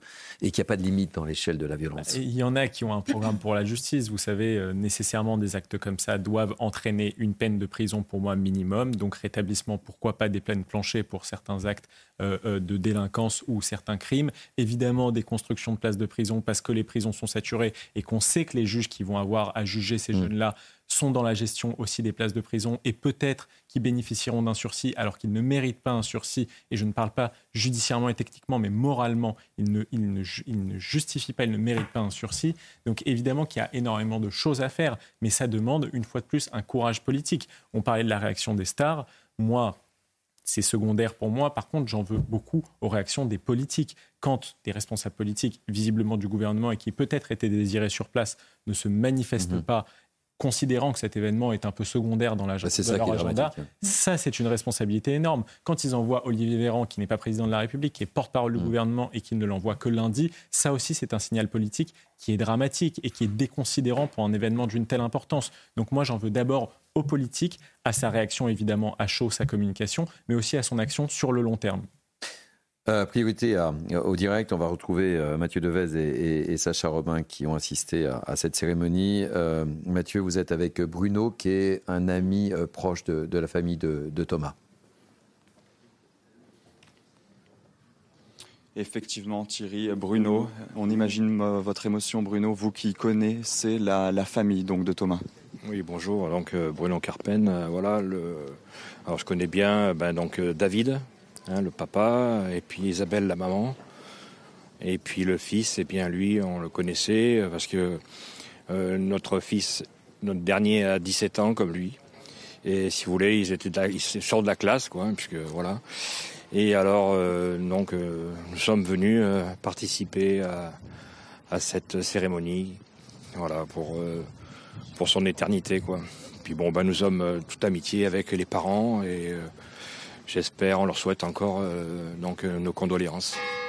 Vous qui connaissez la famille, quel sentiment prédomine aujourd'hui? On a entendu beaucoup de témoignages d'une grande tristesse, de la colère aussi également, c'est votre cas? Eh bien moi, bien sûr, je suis euh, la colère, bien sûr, forcément, parce que si vous voulez, le problème de Thomas, ben, il y en aura d'autres, parce que nous avons un gouvernement qui ne fait pas son travail, et malheureusement, eh bien, si vous voulez, c'est un autre Thomas, il y aura d'autres Thomas demain, malheureusement. Voilà. Alors je pense que déjà, il faudrait que le gouvernement commence à remettre un peu les pendules à l'heure, qu'ils mettent euh, ces gens-là euh, en, prison et puis euh, qu'ils ne ressortent pas cinq ans après parce que c'est un scandale. Voilà. Donc tout est dit là. Merci beaucoup Bruno pour votre témoignage. Bonne journée à vous. Merci beaucoup, euh, Michael, en direct de Saint-Donat sur l'Airbus. Vous étiez accompagné et vous êtes accompagné par Sacha Robin, euh, il est quasiment 13h, le moment de faire un point sur l'information avec Mickaël Dorian. Bonjour Mickaël. Bonjour Thierry, bonjour à tous. Les funérailles de Thomas, l'adolescent de 16 ans, tué lors d'une fête de village à Crépol. Une foule importante s'est réunie hein, pour l'occasion, vous l'avez vu, dans la commune de Saint-Donat sur l'Herbasse. Un dernier hommage rendu à Thomas que vous avez suivi en direct sur CNews. Écoutez, le grand-père de Thomas, il s'est exprimé pendant la cérémonie. Je voudrais féliciter l'efficacité de notre police qui a retrouvé très rapidement ces acteurs de barbarie. Et j'attends avec impatience le verdict de la justice qui a dit par l'intermédiaire de son ministre que les acteurs seraient châtiés. Ces gens-là, des sauvages, doivent être mis très rapidement à l'écart de notre société. Néanmoins, et en tout état de cause, ça ne me rendra jamais mon Thomas dans le reste de l'actualité, début de la trêve entre Israël et le Hamas hein, dans la bande de Gaza. Elle doit être assortie par la libération des premiers otages cet après-midi, alors que ce matin, quelques minutes après le début de cette trêve, le Hamas a procédé à des tirs de roquettes sur le sud de l'État hébreu. Les précisions du porte-parole de l'armée israélienne, le colonel Rafovitz. Les tirs de roquettes ont, eu lieu dans le sud de la bande de Gaza vers Israël à, 6h, à 7h15 heure israélienne, donc 6h15 heure française. Il n'y a pas eu de réaction israélienne à ces tirs et l'armée israélienne a euh, finalisé son euh, positionnement par rapport à la trêve à partir de 6 heures, jusqu'à 6 heures exactement, heure euh, française. il y a eu encore des explosions puisqu'on a bombardé et fait exploser les tunnels, un des tunnels sous l'hôpital de Shifa vers 6 heures, vers, pardon, vers 5h45. Et euh, ce sont les dernières opérations euh, euh, offensives de Sahel dans la bande de Gaza. Donc pour nous, il y a depuis 6 heures françaises respect total de la trêve. Vous l'avez compris, après six semaines d'attente interminable, Israël et le Hamas se sont donc accordés sur la libération de 50 otages en échange de cette trêve militaire d'au moins 4 jours et d'un échange avec des prisonniers palestiniens à 16h heure locale, 15h chez nous. 13 otages doivent être libérés contre des prisonniers palestiniens. Les précisions avec Marine Sabourin. À quelques heures d'une possible libération de 13 otages, Israël retient son souffle. Leur réception pourrait se faire sous le contrôle du Comité international de la Croix-Rouge, comme ce fut le cas les 20 et 23 octobre où quatre personnes au total ont été relâchées. Selon I24 News, les otages pourraient quitter la bande de Gaza via le terminal de Rafah et pourraient rejoindre l'État hébreu en hélicoptère ou en ambulance aux côtés de l'armée israélienne, qui devrait appliquer des consignes bien précises, comme nous l'expliquait hier dans la matinale cette journaliste ceux qui vont s'occuper des enfants n'auront même pas le droit de répondre à leurs questions tout à fait légitimes. Est-ce que euh, où sont mes parents? Pourquoi mes parents ne sont pas là? Parce qu'il y a énormément de parents qui ont été tués et les enfants ne le savent pas. Les otages seraient ensuite soignés dans des espaces autorisés seulement au personnel médical. Outre les soins physiques, leur prise en charge psychologique devrait être très encadrée hôpitaux israéliens qui aujourd'hui se préparent, que les psychologues puissent les voir, que les médecins puissent les voir, qu'on voit exactement dans quel état ils sont avant qu'ils puissent retrouver euh, leur famille. Les psychologues devront travailler au plus vite sur les potentiels troubles psychotraumatiques qu'auraient pu développer ces otages retenus plusieurs semaines par le Hamas. Les services de renseignement israéliens n'interviendraient donc que dans un second temps lorsque les otages seraient suffisamment prêts. Mais ces services attendent peu de ces femmes et enfants totalement déboussolés par les terroristes. Quant aux conversations qu'ils auraient pu capter, seuls les otages qui parlent arabe pourraient en donner la teneur. Voilà Thierry, ce qu'il fallait donc euh, retenir de l'actualité à 13h sur CNews. À tout à l'heure. Merci beaucoup, mon cher Michael. À tout à l'heure. Allez, c'est la deuxième heure de Mini News Weekend. On vous a fait vivre euh, au cours de cette première heure le dernier hommage à à Thomas, tué euh, au cours d'une fête de village qui devait être une fête de village, pour se passionner de, rugby de, de, 16 ans. Avec moi pour commenter cette actualité, Naïm Fadel, essayiste, Céline Pina, politologue, journaliste à, à Causeur, Muriel Joaquin Melki, avocate, Michael Sadoun, expert en politique publique, Raphaël Steinville, journaliste au Journal du Dimanche, fidèle de cette émission, et Harold Iman, spécialiste des questions internationales hein, qui nous a rejoint. Deuxième gros titre de cette actualité en, ce vendredi, évidemment, c'est je dirais normalement le début euh, de la trêve entre le Hamas et Israël dans la bande de Gaza et surtout la libération des, otages euh, prévue normalement, Michael Dorian vient de vous le dire, logiquement aux alentours de 15 heures. Un début de trêve pour le moins chaotique. Je vous propose de regarder euh, ce sujet de Adrien Spiteri. Au lever du soleil, des explosions et des tirs. Nous sommes à quelques minutes du début de la trêve humanitaire. Problème, après 6 heures ce matin, les combats continuent à proximité de la bande de Gaza. En témoigne cette épaisse fumée noire. Notre envoyé spécial raconte des bombardements assez importants, peut-être aériens. On n'a pas évidemment euh, suffisamment d'observations euh, pour entendre ou pour voir ces avions qui bombardent, mais il y a eu aussi des tirs d'artillerie. Selon Israël, le Hamas n'a pas respecté le début de la trêve. Les tirs de roquettes ont, eu lieu dans le sud de la bande de Gaza vers Israël à, 6h, à 7h15 heure israélienne, donc 6h15 heure française. Il n'y a pas eu de réaction israélienne à ces tirs. Rapidement, la situation se calme. L'armée israélienne rappelle la priorité donc va totalement, à 100%, respecter euh, ce qui doit être respecté pour que nos otages, j'espère euh, tous les otages qui, euh, qui, doivent revenir, rentrent à la maison sains et saufs et en bonne santé. C'est ce que nous espérons en Israël et c'est ce que les familles israéliennes espèrent. Cette trêve de quatre jours doit permettre la libération de 50 otages retenus à Gaza contre 150 détenus palestiniens. Alors, on retrouvera évidemment Antoine Estève et euh, Olivier Gangloff dans quelques instants au cours de, cette émission. Mais Harold Iman, euh, vous êtes euh, avec nous. je parlais d'un d'un cessez-le-feu un peu chaotique. Hein. C'est ce que nous disait un peu Antoine Estève euh, tôt ce matin. Euh, c'est un peu le reflet de la situation, avec évidemment ce rendez-vous que le monde entier attend. Euh, c'est à partir de 15h, normalement, cette libération des, premiers otages. Racontez-nous. Alors, on a pu avoir un tout petit peu peur ce matin parce que notre correspondant sur place, envoyé sur place, Antoine Estève, nous parlait. Et puis, derrière lui à Gaza, il y avait quand même une explosion d'un mm-hmm on imagine, d'un tir. Euh, donc, euh, il était 6 heures et quelques. Et quelques minutes plus tard, il y a eu euh, deux tirs sur Israël près de la frontière de Gaza. Donc, mais ça s'est arrêté tout de suite.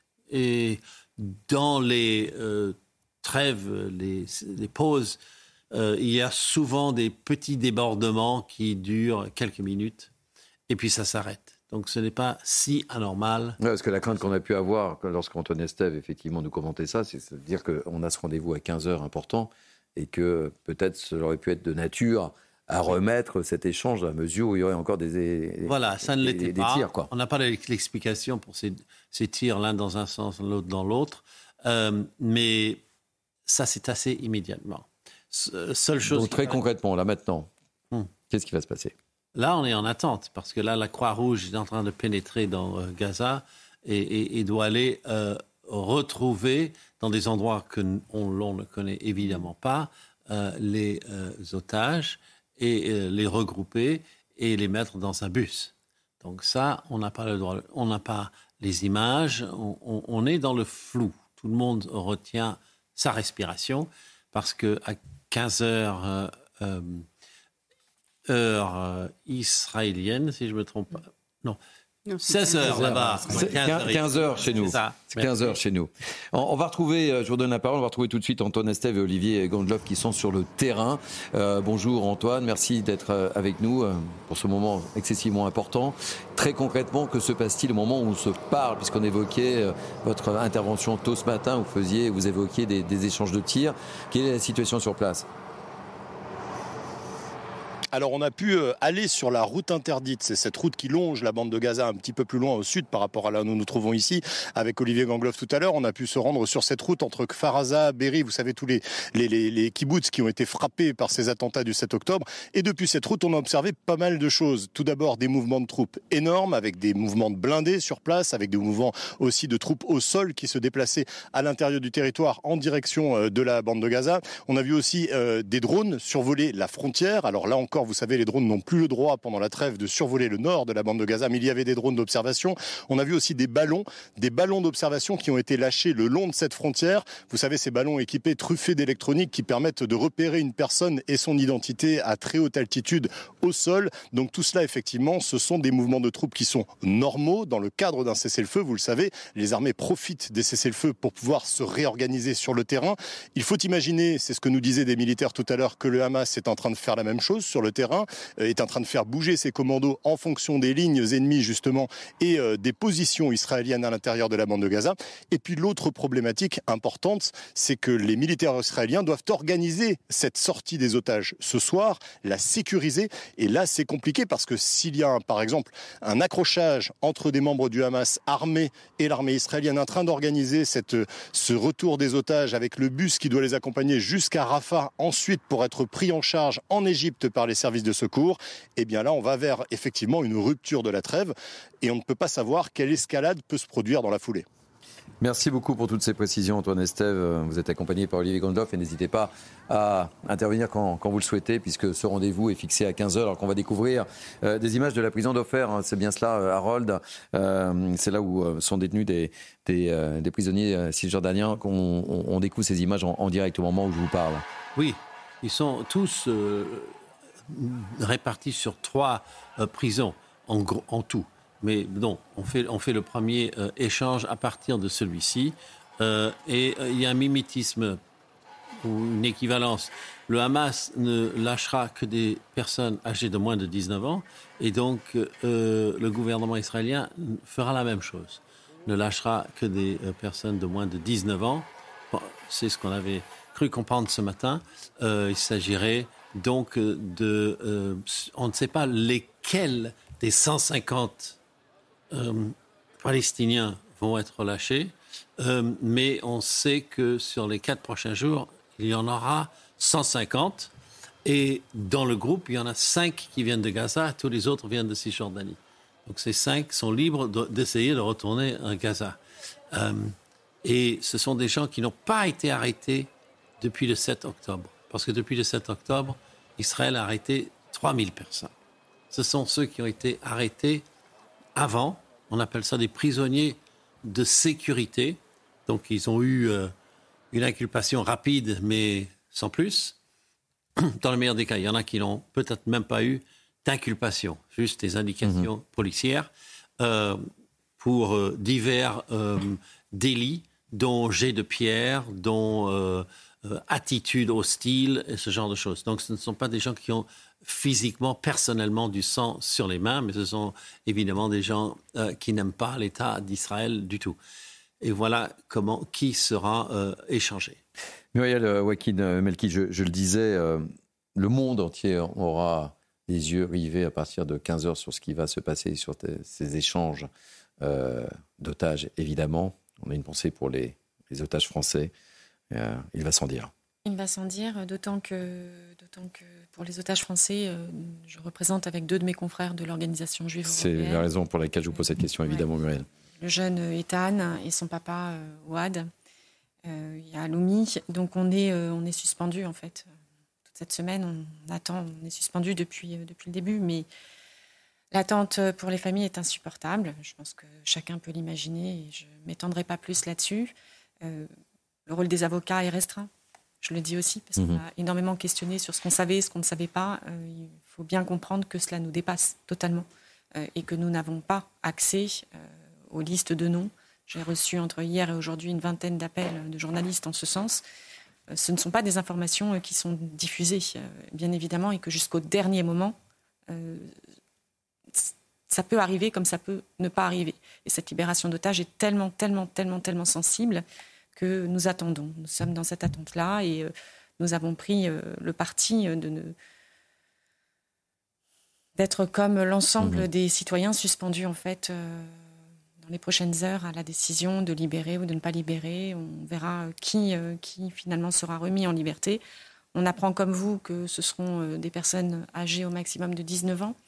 Reste à savoir, il y a plusieurs enfants, vous le savez. Mhm on a tous ces attentes-là. Je n'ai pas les mots suffisants pour dire à quel point, euh, pour les familles, c'est difficile. Et, pardon, cette, euh, ce silence et cet inconnu sur l'identité des, otages qui vont être libérés, c'est euh, propre aux, personnes que vous représentez ou c'est le cas pour toutes les familles qui sont dans l'attente de la libération d'un des, des, leurs? Alors, Est-ce que c'est un corollaire peut-être au fait que la France soit peut-être moins engagé dans les, dans les négociations que, d'autres pays. Muriel, est-ce que je peux vous interrompre et, apporter la réponse à, Raphaël juste après? Parce que Mickaël Dorian est là, il est 13h15, c'est le moment d'un rappel des, des faits. Tout de suite. Les funérailles de Thomas, 16 ans, tué lors d'une fête de village euh, à Crépol. Une foule importante était réunie hein, dans la commune de Saint-Donat sur l'Herbasse pour euh, l'occasion. La cérémonie s'est terminée il y a quelques minutes. Un dernier hommage que vous, vous avez suivi en direct sur CNews. Rendez-le-nous, les mots de la mère d'Émile, quatre mois après la disparition du petit garçon dans le hameau du Haut-Vernay dans les Alpes de Haute-Provence. Sa mère s'est exprimée hier pour la première fois. Un appel destiné à, je cite, celui ou ceux qui savent ce qui lui est arrivé. Et puis des scènes de violence hier soir à Dublin après l'agression au couteau qui a fait 5 blessés dont 3 enfants. Plusieurs véhicules dont une voiture de police et un bus ont été incendiés et des appels à expulser les immigrés, des faits imputés par la police à des militants de la droite radicale. Merci beaucoup, euh, Michael. Euh, mille excuses, ma chère Muriel. Je vous laisse répondre à, la question de, Raphaël Stainville. Les familles euh, dont les enfants euh, seront libérés ont peut-être reçu des informations. Je dis bien peut-être. On n'en est pas certain, on ne sait pas. Euh, et ce que je peux vous dire en tout cas, c'est que nous, nous ne communiquons pas sur ce point-là. donc il n'est pas. la situation est tellement sensible et tellement difficile que chacun a peur de faire un faux pas en fait. Mhm. Nous sommes tous dans la réserve, les familles y compris. Nous savons que certaines familles ont peut-être récupéré certaines informations. En vrai, j'ai envie de vous dire qu'on ne demande même pas. On ne demande même pas, on est dans l'attente, on respecte, on sait que c'est en train de se faire, c'est pas entre nos mains. Mhm. Très clairement, nous, de notre côté, nous avons fait ce que nous avons pu pour faire des pressions, pour parler de ces otages. Vous le savez, vous mhm. avez largement contribué sur CNews à, à évoquer quotidiennement le sort des otages français. C'est important, tous les otages. C'est très important pour vous. Ce n'a pas été le cas partout ailleurs, mais mhm. vous, à CNews, vous l'avez fait de manière récurrente. Et, euh, et nous, derrière, euh, les citoyens, les avocats, les, les communicants qui se sont engagés aussi, chacun a essayé d'apporter sa petite pierre à l'édifice. Maintenant, il est évident euh, que ce n'est pas entre nos mains, ça se passe ailleurs, ça ne se passe pas ici, très clairement. Et nous verrons, nous verrons, nous attendons, nous prions, nous attendons. Et on voit en direct au moment où vous commentez des images fournies par Israël où les lieux pour accueillir les otages sont en train de, de se, de se préparer. On va retrouver Antoine Estève et Olivier Gondloff euh, à nouveau. Antoine, on, l'évoquait sur ce plateau avec Muriel Joaquin Melki, qui est effectivement très prudente. On sait très bien, le monde entier attend avec impatience ce rendez-vous de 15 heures en espérant que tout se passe dans le meilleur des mondes. Et c'est vrai que ce matin, je l'évoquais tout à l'heure, on a eu quelques inquiétudes sur cette trêve euh, quand on vous a entendu tôt ce matin disant qu'il y avait encore des, bombardements et des échanges de tirs. Et on peut comprendre l'inquiétude de ces familles d'otages, représentées entre autres par euh, Joaquin Melki. Et surtout des bombardements très forts, quasiment les plus forts que ceux euh, qu'on a connus euh, depuis le 7 octobre ici, avec hier et avant-hier aussi qui étaient des journées euh, cruciales en tout cas pour les opérations aériennes de Tsahal. Des bombardements très forts ce matin qui ont visé des positions bien sûr du Hamas, mais aussi des tunnels ou encore des souterrains qui ont été découverts récemment. Vous savez qu'il y a quand même 300, entre 300 et 400 entrées de tunnels qui ont été frappées dans les dernières 24 heures. C'est énorme, on n'a jamais connu ça en tout cas depuis le début, le début de ce conflit. Cette série d'attaques aériennes ce matin aussi très tôt a visé Canyones et Gaza City. Les médias palestiniens ont rapporté d'ailleurs plusieurs dizaines de victimes dans des immeubles qui ont été effondrés, qui abritaient euh, des QG euh, du Hamas. Des sources militaires affirment qu'il s'agissait aussi, je vous le disais tout à l'heure, de sécuriser ce fameux corridor qui va être utilisé pour extraire les otages. On ne sait toujours pas, en tout cas ça n'a pas été communiqué par les deux armées, où se trouvent les otages en ce moment. Ils seraient entre Canyones et Rafah qui se trouvent dans le sud du pays. Il faut les accompagner jusqu'à la frontière en les faisant monter dans un bus. Il faut que tout cela se passe évidemment dans le plus grand calme.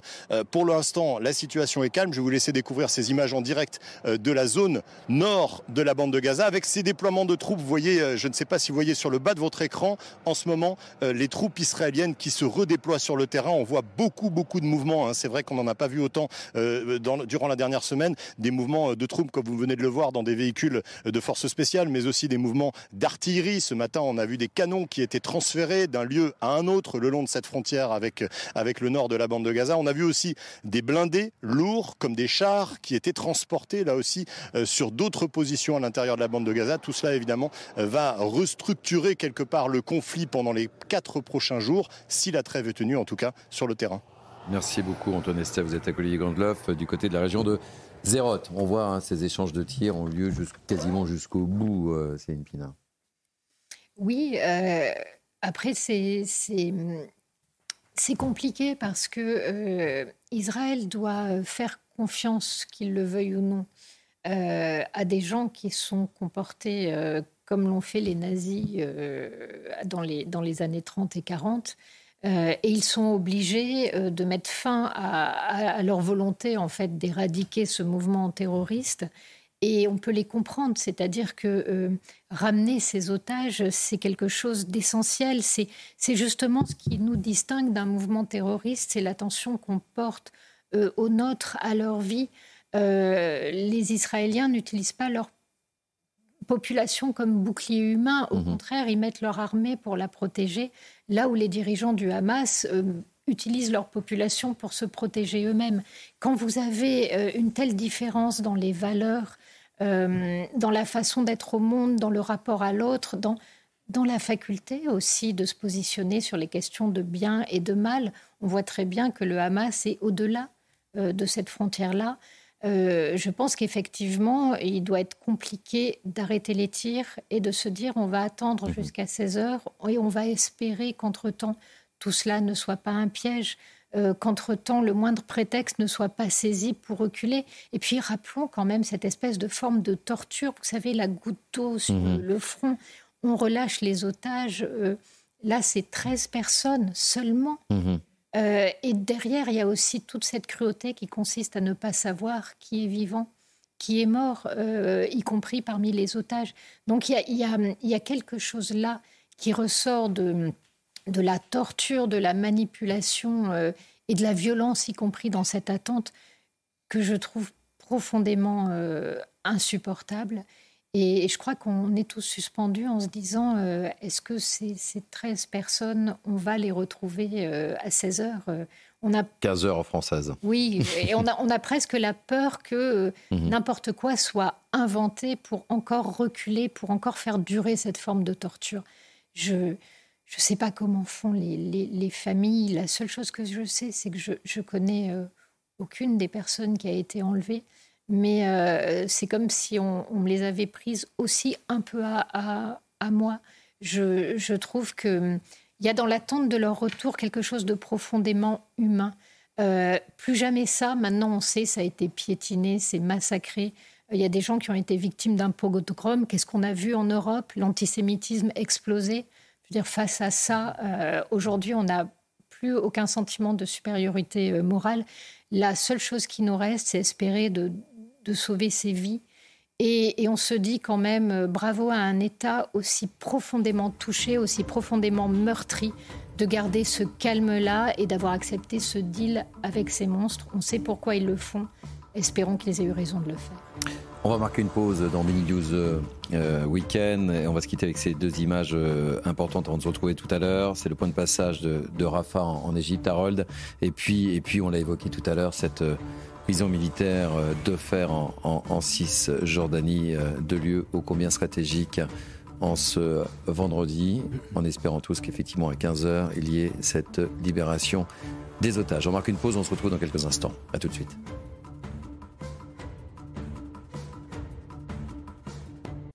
Il est 13h30, merci de nous accueillir. Nous sommes ensemble jusqu'à 14h, c'est Mini News Weekend. Vous connaissez les rendez-vous. Tout de suite, place à l'interview politique de la matinale. Carl Olive était l'invité de notre ami euh, Robin Desarbres. On va écouter le député Renaissance des Yvelines et puis je vous retrouverai euh, d'ici la fin de cette émission avec nos grands témoins du jour et on évoquera évidemment l'autre grosse actualité de la journée, cette annonce et, cette libération euh, des otages prévue normalement à 15h. Mais tout de suite, Carl Olive et je vous retrouve dans 15 minutes. À tout de suite. Bonjour Carl Olive. Bonjour Romain Desarbres. La grande interview de Carl Olive, député Renaissance des Yvelines sur CNews et sur Europe 1. La mort de Thomas, 16 ans, bouleverse la France. Des individus violents ont attaqué à coups de couteau des jeunes qui faisaient la fête. Ça y est, on est arrivé à ce que Gérard Collomb redoutait, à savoir euh, une France qui était côte à côte et qui est maintenant face à face. On y est? D'abord, on a une victime euh, innocente d'une violence euh, aveugle c'est plus loin, plus haut et presque plus fort dans la haine. C'est euh, inacceptable. Euh, Faite par des voyous. On va même dire le mot racaille, il a été, euh, employé. Et comme à l'habitude, on retrouve très vite, et le travail qui est fait par les services du ministère de l'Intérieur est très efficace, et on attend une réponse qui soit à la hauteur de, ces délits. Mais on le dit souvent, et malheureusement, c'est un, triste sort à répétition. Euh, il faut vraiment avoir euh, la main ferme et c'est la raison pour laquelle, et tant mieux, euh, notamment les, renforts, les recrutements dans le domaine de, la justice. Car on va pas se voiler la face. C'est pas uniquement une fête de village qui s'est mal terminée avec des bagarres. un ministre s'est confié au Figaro après avoir échangé en marge du Conseil des ministres mercredi dernier avec Gérald Darmanin, qui lui a montré les identités des suspects. Le ministre qui a échangé avec Gérald Darmanin se confie au Figaro anonymement. Il dit Ils sont français, les suspects, mais pas un seul n'a un nom à consonance française. Vous verrez ce que ça suscitera dans le pays. Cette affaire traumatise légitimement nos compatriotes. C'est un ministre du gouvernement qui parle. Il faut remettre des règles et de l'ordre, sinon le pays partira à volo. C'est pas une fête de village qui a dégénéré, ce qui s'est passé à Crépol samedi dernier. Non, on a le, vrai sujet, euh, je le dis souvent et sur votre plateau notamment. Euh, d'un vrai de relation de l'autorité euh, à l'État, euh, que ce soit avec euh, les policiers, les pompiers, les enseignants, les élus, et on le voit bien. mais là, ce ministre dit ils sont français, mais pas un seul n'a un nom à consonance française. Oui, il ne faut pas en faire une généralité, mais c'est souvent le cas, et il faut le dire, il ne faut pas se cacher derrière son petit doigt. Pour autant, il faut que les sanctions soient fermes, et à partir du moment où il y a ce délit, il faut, il faut de l'exemplarité et de la célérité dans le retour que doit faire l'institution judiciaire, comme d'ailleurs ça s'est produit au niveau des émeutes. Et j'espère que euh, la réactivité de la justice au moment des émeutes, cette exception euh, qui a été euh, saluée par les Français, devienne la règle. La justice a été assez sévère avec les émeutiers? En tout cas, elle a été euh, très euh, très réactive et elle a été, pardon de le dire, euh, beaucoup plus sévère. Et la justice fait fait son travail et on doit quand même se satisfaire de voir que pour la première fois dans ce pays, il y a une augmentation de, de 6% du budget de la justice. Mais encore une fois, et je suis d'accord, il nous faut des sanctions qui soient fermes parce que c'est ce qu'attendent les Français. On parle de deux France. Après la mort de Thomas, ses amis, sa famille ont fait preuve d'énormément de dignité il n'y a pas eu de voitures qui ont brûlé. Euh, vous ne craignez pas qu'à terme, euh, les victimes se rebellent les victimes euh, s'arment, qu'il y ait des personnes qui veuillent protéger les fêtes de village. On voit des vigiles dans des écoles. Quel est votre point de vue?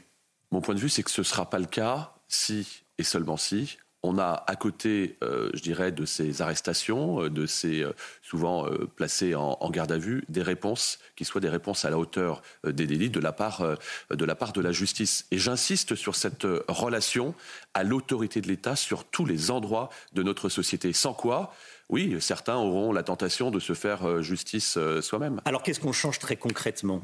Qu'est-ce qu'on change très concrètement? Bah, Très concrètement, à la minute à la minute, je vais redire ce que je dis souvent, à la minute, par exemple, où vous touchez un policier, à la minute où vous touchez un élu, vous touchez à la République et vous abîmez la France et vous fragilisez les Français. C'est ce qui s'est passé euh, là encore. Donc il faut avoir la main ferme. Et on va retrouver cette main ferme, notamment sur ces euh, délinquants, dans le projet de loi euh, immigration. Et tant mieux. On Ce projet de loi, j'espère bien qu'on ne va pas tergiverser. On, va y aller. le tueur présumé, de Thomas est sous le coup d'une interdiction de port d'armes depuis septembre. Il n'a que 20 ans. C'est une mesure qui a été totalement inutile, de fait, qui n'a pas protégé Thomas. Euh, qu'est-ce qu'on change? Il y a eu une décision de justice, mais ça n'a pas mis cet individu hors d'état de nuire. Bah, il va être hors de toute façon. Malheureusement, maintenant, il le sera euh, hors d'état, hors d'état de nuire. Mais excusez-moi, mais après un drame, oui, qu'on aurait peut-être pu éviter. oui, Romain des Armes, on va se dire les choses. Euh, on pourra jamais mettre un policier derrière euh, chaque Français, derrière, euh, derrière euh, tous les délinquants qui, qui pullulent. mais là, il y a eu une décision de justice qui n'a pas été appliquée. Qu'est-ce qu'on peut faire pour que les décisions de justice soient appliquées et des conséquences concrètes ah, Protège les Français? Je veux pas être dans le dans hmm. faucon parce que c'est très facile et puis je veux pas me cacher derrière mon petit doigt. Mais ces personnes-là, il faut à la minute où elles commettent un délit, il faut absolument qu'elles soient mises effectivement hors d'état de nuire et qu'elles soient qu'elles soient arrêtées et qu'elles soient derrière mis peut-être dans des barreaux, dans des, euh, derrière les barreaux, et peut-être dans des institutions où elles n'ont pas, elles n'ont pas à sortir. Est-ce qu'il faut mettre fin à l'excuse de minorité? Je pense en tout cas qu'il y a un sujet, il y a un sujet euh, là-dessus, euh, et il faut aussi que les parents, les parents soient, soient dans la boucle. Est-ce qu'il, je, je, répète, est-ce qu'il faut mettre fin à l'excuse de minorité, oui ou non? Je pense que c'est un sujet qu'il faut mettre sur la table et qu'on doit pouvoir partager ensemble avec, avec les collègues, certainement. Vous parliez des, parents. Comment est-ce qu'on accroît la, la, responsabilisation des, parents. Certains ont, totalement abandonné et ils sont responsables de ce, que, oui, je, font leurs enfants. On ne va pas généraliser non plus parce que les, familles monoparentales, c'est compliqué. Il faut discuter avec les parents. Et puis derrière, euh, quand par exemple à, Poissy, je mets le pouvoir euh, d'achat euh, citoyen où on donne de la réduction pour, pour s'inscrire dans une association sportive ou culturelle et que la nuit, on a un gamin de 12 ans qui vient casser un abribus, on, on suspend ou on supprime. Le fait de, responsabiliser les parents, de brandir la menace du portefeuille, pardon, mais ça fonctionne. Et on n'a pas besoin de l'État, en l'occurrence, sur, sur le fait. En revanche, il faut du courage, et c'est ce qu'attendent les Français.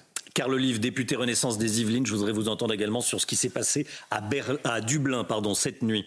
Des centaines d'Irlandais qui ont euh, mené une sorte d'expédition punitive dans un quartier à forte population immigrée après qu'un individu a agressé des gens à coups de couteau à la sortie d'une école. Ces Irlandais sont issus euh, de la euh, mouvance droite radicale anti-immigration. Comment analysez-vous ce qui s'est passé à Dublin cette, cette nuit, ces dernières heures?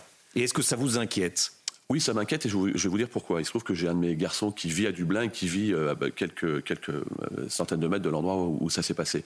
Quand on va à Dublin, Dublin est considéré comme l'une, euh, l'un des endroits les plus paisibles de, notre, belle, Europe. c'est la manifestation, encore une fois, de ras-le-bol. Et, et on ne va pas se cacher, ce n'est pas une excuse, mais on voit bien que la France n'est pas, n'est pas un microclimat dans ce sujet-là. Et ce ras-le-bol, il entraîne quoi? Bah, Il entraîne l'extrême droite qui arrive tranquillement au pouvoir. On l'a vu euh, aux Pays-Bas, on l'a vu euh, il y a quelques semaines euh, en Slovaquie.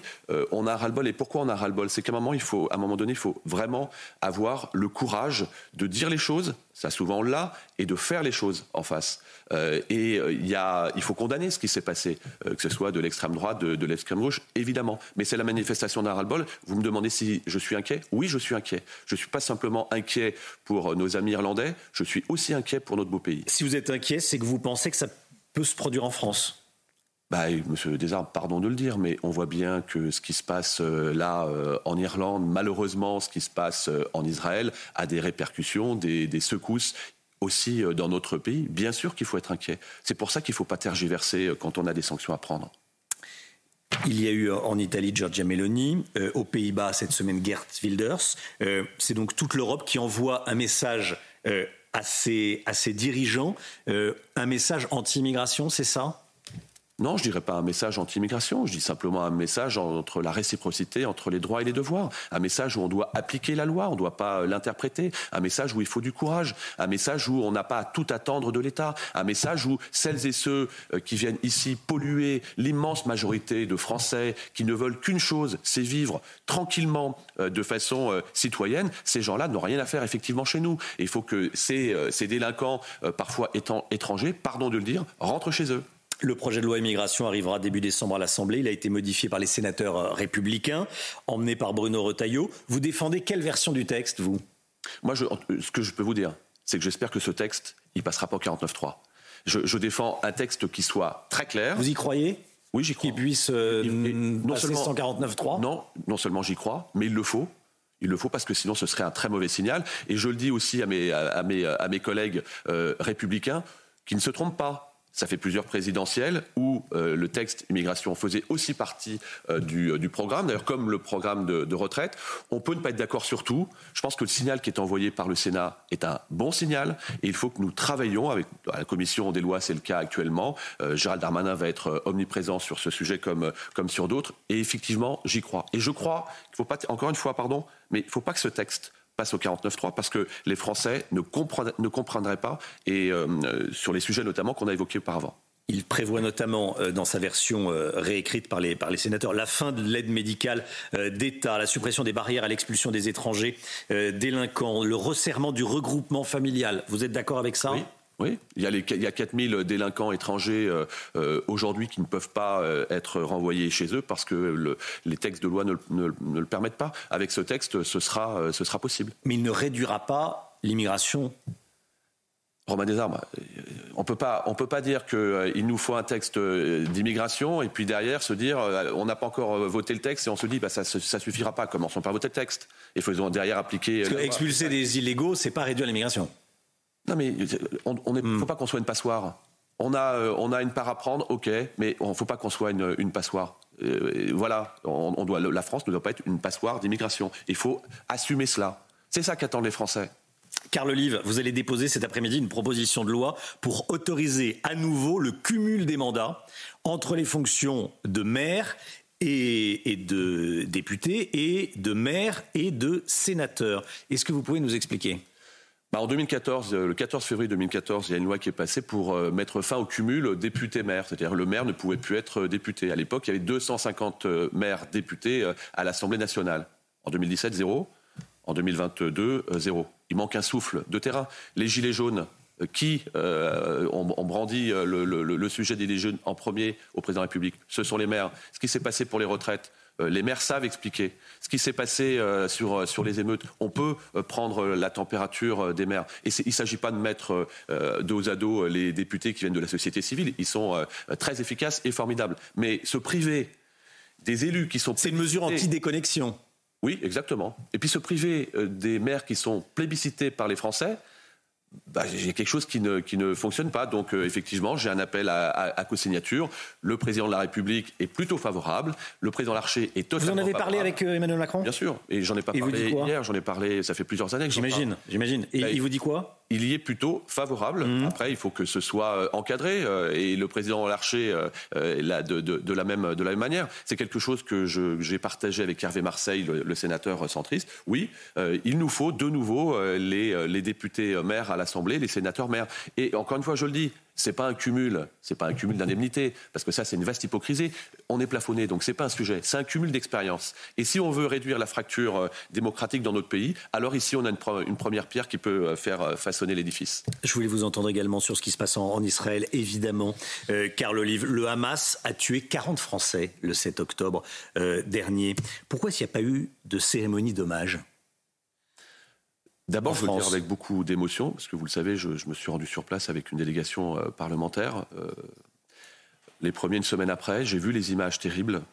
Euh, et Israël doit se défendre par rapport à cette organisation terroriste. Évidemment, respectant les populations civiles palestiniennes. le Hamas, c'est pas la Palestine, et la Palestine, c'est pas c'est pas le Hamas. moi, ce que je constate aujourd'hui, Romain Desarmes, c'est que le travail de toutes celles et ceux qui, sont intéressés et qui sont actifs sur le sujet commence à porter ses fruits. Il faut s'en féliciter. Euh, la libération des otages aujourd'hui, on l'espère, ça sera cet après-midi, des 13 euh, euh, premiers otages et des enfants. Je le dis avec beaucoup d'émotion parce que le film que j'ai vu était terrible. Euh, et on voit ces enfants euh, qui voient exploser leur papa devant eux. Et je, veux dire que ça va dans le, ça va dans le bon sens. Et c'est ça le, plus important à côté de tout. Il y a 13 otages qui vont être libérés.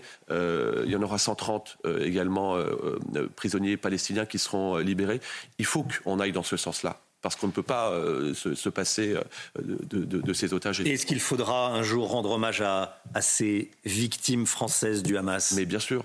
Bien sûr que le moment. Et est-ce que ça vous manque pas Est-ce que le président de la République n'aurait pas dû euh, adresser un signe plus clair euh, aux victimes, aux proches des victimes, aux proches des otages? Le président de la République a été celui, lorsqu'il s'est déplacé, qui a vu l'ensemble, l'ensemble des présidents euh, du Proche-Orient, comme personne d'autre ne l'a fait. Je pense qu'aujourd'hui, la libération des otages, on ne va pas donner, on va pas décerner des prix de quoi que ce soit, mais chacun y a contribué. Il faut s'en féliciter. C'est ça le plus important. Ça, c'est le fond. Et puis derrière, sur la forme, viendra le moment où il y aura les cérémonies euh, d'hommage, mais pour l'instant, la priorité des priorités, c'est la libération euh, des otages et euh, la sauvegarde des, des populations civiles en Israël et en Palestine. Merci beaucoup, Carl Olive. C'était la grande interview de Carl Olive, député Renaissance des, Yvelines. Merci d'être venu ce matin sur CNews et sur Europe 1. Allez, il nous reste quelques instants pour terminer ce Mini News Weekend. On va terminer sur euh, ce qui va se passer, euh, mon cher euh, Harold, à partir de, de 15h, cette libération des otages. On peut dire que si ça fonctionne bien, si tout fonctionne bien, alors qu'on voit les deux lieux majeurs de cette journée, le point de passage de Rafah, donc en Égypte, et puis, euh, on l'évoquait tout à l'heure ensemble, cette prison militaire euh, d'Ofer en, en, Cisjordanie. Donc, pour résumer, si ça se passe bien cet après-midi, on peut espérer que les choses se poursuivent. Oui, c'est qu'il y ait d'autres libérations. Ce sera la matrice pour les choses à venir. Comme déjà l'aide civile, on voit les camions, est en train d'arriver. Euh, c'était dans la négociation qui est entre 200 et 300 euh, camions euh, avec du carburant pour les hôpitaux, euh, du gaz naturel, du, des, aliments, des médicaments aussi. Bon, tout ça est en train d'entrer. Euh, et euh, il faut donc que la libération se passe bien. Euh, quel était le gros problème? C'était surtout identifier les personnes. Le Hamas devait absolument identifier les personnes et les Israéliens reconnaître que mhm. le Hamas les avait correctement identifiés. Donc ça, ça a pris presque un jour de plus que prévu. Et maintenant, on va les remettre, euh, le Hamas va les euh, regrouper, les remettre à la Croix-Rouge, qui, elle, va arriver à la frontière de Rafah. Il paraît que c'est là que ça va se faire. Donc, ils seront techniquement en Égypte pendant peut-être quelques minutes. Et ensuite, euh, sans doute en hélicoptère, vont aller en Israël et voir des médecins militaires et un hôpital. Merci en tous les cas, ainsi se termine Mini News euh, Weekend. Merci à Naïma Mfadel, Céline Pina, Muriel Joaquin Melki, on croise les doigts évidemment. Euh, Michael Sadoun, Raphaël Steinville, Harold Iban. Je remercie également Florian Tardif. C'est une émission un peu particulière entre les obsèques de Thomas que vous avez pu vivre en direct sur, sur CNews et puis euh, cette ce rendez-vous à, 15h, très précisément. Je remercie également Benjamin euh, Bouchard, Biba Mguizou, David Brunet, Patrick Urban, Camille, qui m'ont aidé à préparer ces deux heures d'émission un peu spéciale. Merci aux équipes de, la promotion, Nicolas Nissim. Merci aux équipes en régie, réalisation Thibaut Palfroy, à la visio Alice Mallet, au son Eric Boimard. Je vous propose évidemment de pouvoir revivre cette émission sur notre site cnews.fr tout de suite 180 minutes avec Nelly Denac, avec ce rendez-vous évidemment à 15h, libération des otages. Je vous dis bye bye, à demain. 12h pour Mini News Weekend. Passez une belle journée.